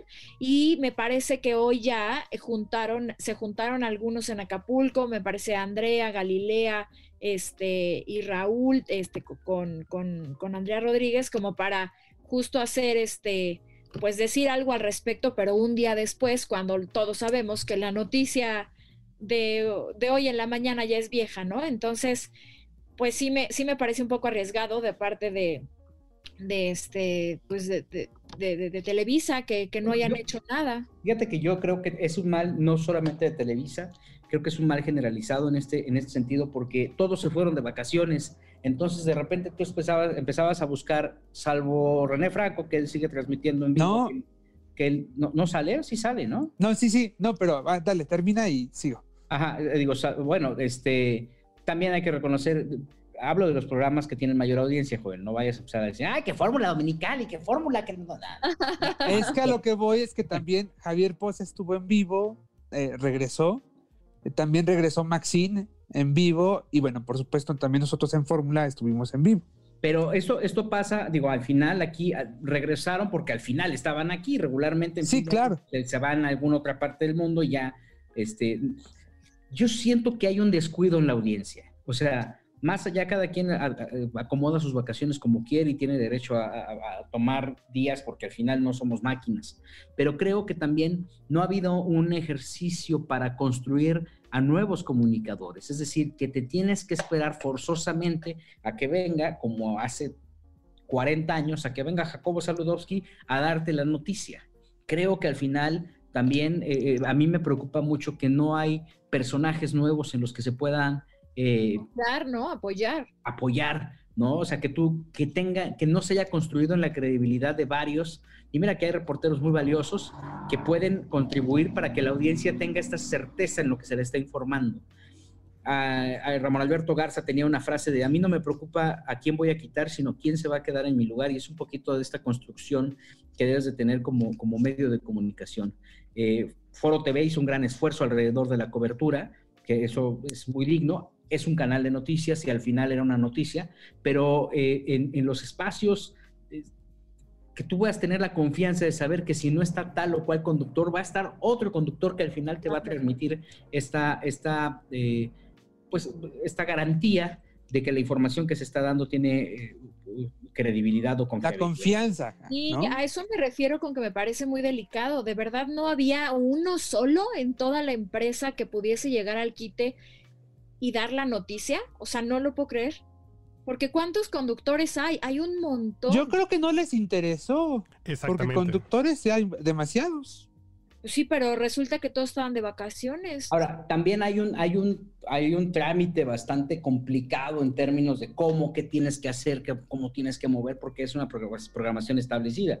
Sin embargo, pues sí, para estos eh, breaking news debes de tener como todos los elementos para estar listo y para salir con tu audiencia. Al final, Televisa lo cumplió, hizo este ejercicio de comunicación a través de Foro TV. Probablemente la gente esperaba que fueran las estrellas. Por las audiencias son diferentes, pero bueno, pues que cumplieron con este tema de sacar al aire eh, una noticia que era sumamente importante. En su momento lo mismo pasó con Juan Gabriel y ha pasado con grandes estrellas. En No, no fue lo mismo. Quien tuvo mayor capacidad de respuesta es quien prácticamente sale al frente de esto, ¿no? Sí, pero con Juan Gabriel fue, fue diferente, porque ahí me acuerdo bien que ahí Televisa hizo dos coberturas al mismo tiempo, que era la de Foro TV por un lado y la de Canal de las Estrellas por otro lado. Sí, eso ahí sí Era, que- era un domingo, por cierto. No hay punto de edición en este podcast, pero hoy sí va a haber. Nah, no, no es verdad. Oiga, pues ya nos vamos, ya nos vamos. Eh, les agradecemos mucho que hayan estado acompañándonos a lo largo de este año. Ahora sí, esta despedida sí es de fin de año. Esperemos que no pase nada porque pues aquí estamos. Carlos Sánchez Mendoza nos habló, apretó el, el botón de, de alerta y dijo, señores, vamos a hacer un podcast, levántese de donde están. Ernesto Buitrón sigue en Acapulco, seguramente ya está muy borracho, es, eh, condiciones complicadas. Quiero unas mimosas, Ernesto. Oiga, no, pero, pero fíjense que según yo me había quedado que el podcast de la semana pasada era el último, ¿no? Sí. Sí. Lo mismo Sí, que o sea, pasó en hoy. esa- Se fueron de vacaciones, pero pues pasó algo, se murió el señor. La noticia no Bueno, puede pero mira, el esperar. maestro, el maestro ya, ya pasó mejor vida, ya está disfrutando en, en- en el otro lado. eh, tampoco nosotros que nos quedamos aquí, pues ni, ni modo que no disfrutemos, ¿están de acuerdo? Entonces, Teníamos, este, teníamos un, tenemos un compromiso con nuestra audiencia y pues al final somos Aquí sí. de 24 Ah, sí. horas. oigan, por Sí. último, antes de que se despidan, les quiero decir que, bueno, eh, la guadaña de esta semana, y no puedo perder la oportunidad de decirlo, es ese concierto plástico que hizo RBD, y seguramente habrá Ay, muchos no. trolls que me atacarán, como Ivonne de los Ríos, como Sí, sí otros tantos que, mucho. como otros tantos que Joelito ya investigó con la policía cibernética, porque fíjense que en mis redes sociales puse realmente que el único concierto que valía la pena el fin de semana pasado fue el de Mijares Sinfónico. No sé si lo vieron, yo vi No algunos vi. segmentos. No, pues Y es que como no nos dan boletos, no lo vemos. No, pero, pero el de RBD alcancé a ver otros más que replicaron los fans, sobre todo casi todos, porque ya ven que tienen muchos fans. Oigan, tenía más filtros, cromas, que yo creo que purificaban el, el- yo creo que purificaban Acapulco, el Cutzamala y parte del Golfo. O sea, se veía súper armadísimo, desde mi punto de vista chafísima, ya se ven rucos los RBD. Yo no entiendo cuál es el furor, O porque sea, hay que recordar algo. Hay, hay que recordar algo, un reencuentro, por ejemplo, el reencuentro de Led Zeppelin, se tienen que juntar Ah, sí. Jimmy Page y Robert Plant. Si en su momento se hubiera dado el de los Beatles, tenían que estar los cuatro Beatles. No puede haber un reencuentro con dos integrantes que Pero no ellos el dijeron que era tributo, que no era Ajá, reencuentro. No, pero es no era mismo. Lo dijeron y lo dijeron, lo dijeron. Ellos dijeron que era negocio. Sí, Ya. sí, Pero no te puedes hacer un autotributo. Es como si yo me hiciera un autotributo. No puedes autotributarte tú mismo. Ay, ¿no? O Ernesto, sea, y no- todas las veces Barrera- que mi canal y mi canal, no te hagas, no, no te no, pero hagas. Gil Barrera no se hace un autotributo en la, Oye, en la sí, columna además eso es cierto. Eso es cierto, Ernesto. Tú, tú subiste la entrevista de Manuel José a tu canal y tú estás monetizando eso. Nosotros no. Exacto, nosotros nada. No estés envidioso, les fue súper bien, 320 mil boletos vendidos. Oye, muy Ah. bien. Sí, ¿Cuánto o sea, fueron, ¿mande? ¿Cuánto costó? Pues Eh, estamos 600, 700 pesos. 700 pesos y había Oye, pero a ver, yo creo que aquí, Ivonne, son after 320 mil que nos dicen, ¿eh? Pero a nadie nos consta que hayan metido 320 mil usuarios en la red. A- ni a mí Pero ni a todo el nadie mundo lo estaba consta. viendo, ¿eh? O Y sea, otra cosa, 220 mil fueron los ¿Cuánto que se costó? vendieron. Estaba alrededor de Como 700. 700 pesos. O sea, se un metieron. robo. 160 y tantos millones de pesos, sí. Estuvo cañón. Hubo 90 personas que lo checaron. Hasta Ernesto, hasta Jorge D'Alessio estaba ahí como parte del staff. Este, que por cierto, mi amigo José Ramón, que es el stylist de, de Anaí, se enfermó durísimo de COVID y en, y Sí. en el último momento no pudo, este, pues ya no tenía quien la vistiera y fue Aldo Rendón el que la, el que di- la- Ah, ella mira. me rescató. Yo pienso que esto- a mí me gustó mucho, a mí como fan de RBD me gustó mucho, se veían guapísimos todos. Anaí, qué bárbara, qué cosa, ¿por qué? Está espectacular, o sea, está muy, muy, muy guapa. Este, creo que estuvo bien y, y bueno, ¿Tú también. fuiste generación, generación RBD? Y justamente cuando salió RBD, que se supone que ellos iban en, en, este, en la prepa, ellos Ajá. estaban más grandes, pero yo sí iba en la Ah, tú ya estabas en el posgrado, chiquita, no te Sí, ya estaba en el posgrado, pero Yo estaba bueno, en la a mí no me gustó. A mí no me gustó lo que vi porque, porque siento que al público lo engañaron. A mí sea- me engañó. a- a mí Ah, bueno, esa es otra cosa. No, o sea, a mí yo no soy fan y la verdad a mí me da igual. Y veo que me, me criticaron ahí en las redes de, no, es que tú no eres de los 340 mil, no sé cuántos estadios Azteca. Pero hay que recordar una frase de Gustavo Santaolalla que está circulando mucho en redes sociales a raíz del documental que hace Sí. de Rompan Todo del Rock, que dice, no porque seas el más, el más, o sea, Maná era el más taquillero, pero no era mejor que Café Tacuba. Y yo creo que aquí aplica, a lo mejor habrán vendido los todo, 320 mil, pero sí se me hizo a mí una chafez competirle a un show, por ejemplo, o sea, no, no me vas a dejar mentir, Ivonne. La orquesta de RBD eran como cuatro que se habían robado de ahí de las rondallas de, del Cervantino. Cuando ves un concierto de Mijares, que había como 40 músicos, obviamente, su No, pero a hija ver, y él en un a ver, a ver, foro el concierto, espérate, el concierto de, de Mijares fue anunciado como sinfónico, entonces, Exacto. ¿no? Y obviamente sí, me queda claro que, que, que- que hay una producción totalmente... A mí, ¿sabes qué? Yo coincido con Ernesto, yo creo que no es justo que a la gente le roben el dinero de esa forma. No es justo que a la gente le pongan ahí un croma y le hagan... Porque, contentos. Pues estuvieron Porque- contentos, está bien, está bien. Y Pero digo, está o sea, a contenta ver, escuchando Es que reggaetón. quiero, pues, sí. a ver, no, no, no, a ver, es que quiero que aclaremos algo. Los 320 mil personas que compraron los boletos querían ver a los RBD con la música de RBD, con los arreglos de RBD, no esperaban un Mijares sinfónico, no, esperaban. No, no, está bien, digo, está bien, digo, está bien, está bien que vivan en la mediocridad. robaron, La gente estaba súper contenta. Pero con bien poquito. Por ejemplo, en el 2000, cuando se. Con lo eh, que es- sí estaban contentos. cuando es el primer reencuentro de Timbiriche, hasta Paulina vino y estaban los Pero seis. es que no era reencuentro. Exacto, Charlie. Era, era, Charlie. era, me quedé sin es- dinero, me quedé sin dinero, vamos a ver, ¿a quién? Hay 300 mil incautos que me lo, que yo sé, y lo, lo sé de muy buena fuente, estaban sufriendo con la venta de boletos, ¿eh? Hubo un muy buen arranque, pero les costó mucho trabajo, y sí pondría en duda esos 300 mil boletos, ¿eh? Eh, eh, es que sí, es como si se juntan Sasha, Eric y Ben y dicen que es un tributo a Timbiriche. Pues no es un tributo a Timbiriche, güey.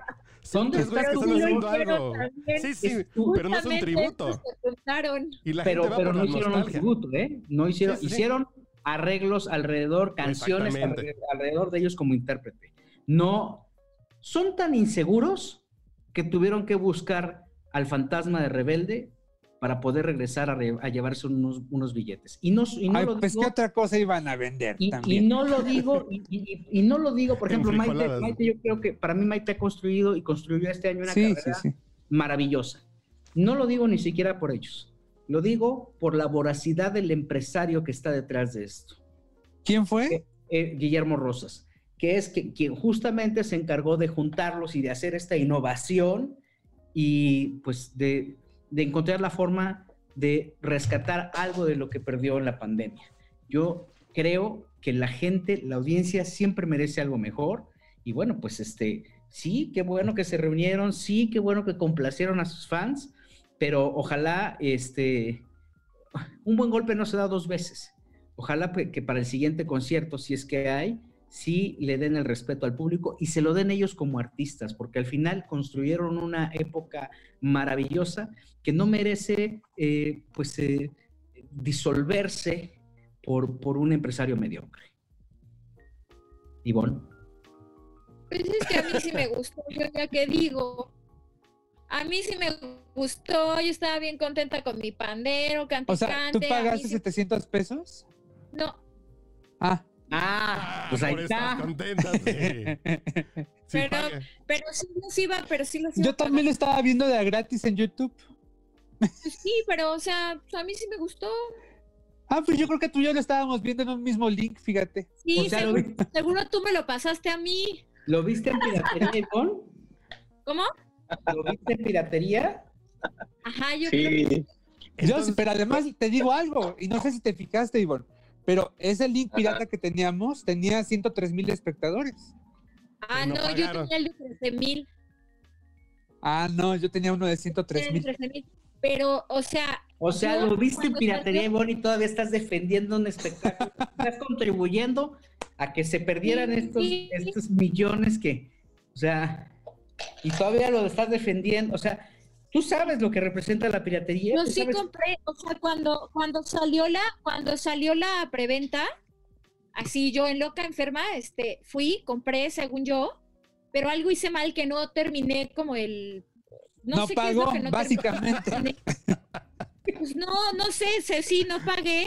Y entonces al día siguiente que descubrí que no lo había comprado, ya costaba más caro y ya me enojé y dije, ¿Cuánto "Ay, costaba más? O sea, costaba, es que estaba en dólares y entonces se cuenta que primero costaba, no sé, no, me acuerdo cuánto, pero costaba como 200 pesos más. Yo dije, ay, seguro después sale una promoción o algo. Y ya llegó el día y entonces yo, ay, ¿y ahora qué voy a hacer? Ya no supe ni qué onda. Y empecé a preguntar así de, este, ¿qué, qué onda con esto? Y, y salió el, subí un tweet, subí un tweet que decía, soy la única loser que no tiene Disney ni el concierto de RBD. Y en eso así de, ten, te lo regalo. Y yo, ay, qué padre, pero pues a mí sí me gustó.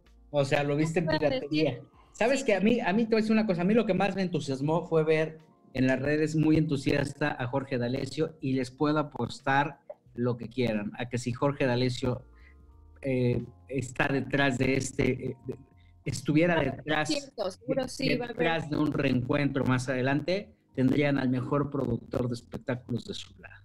Creo que al final eso es lo que les hizo falta.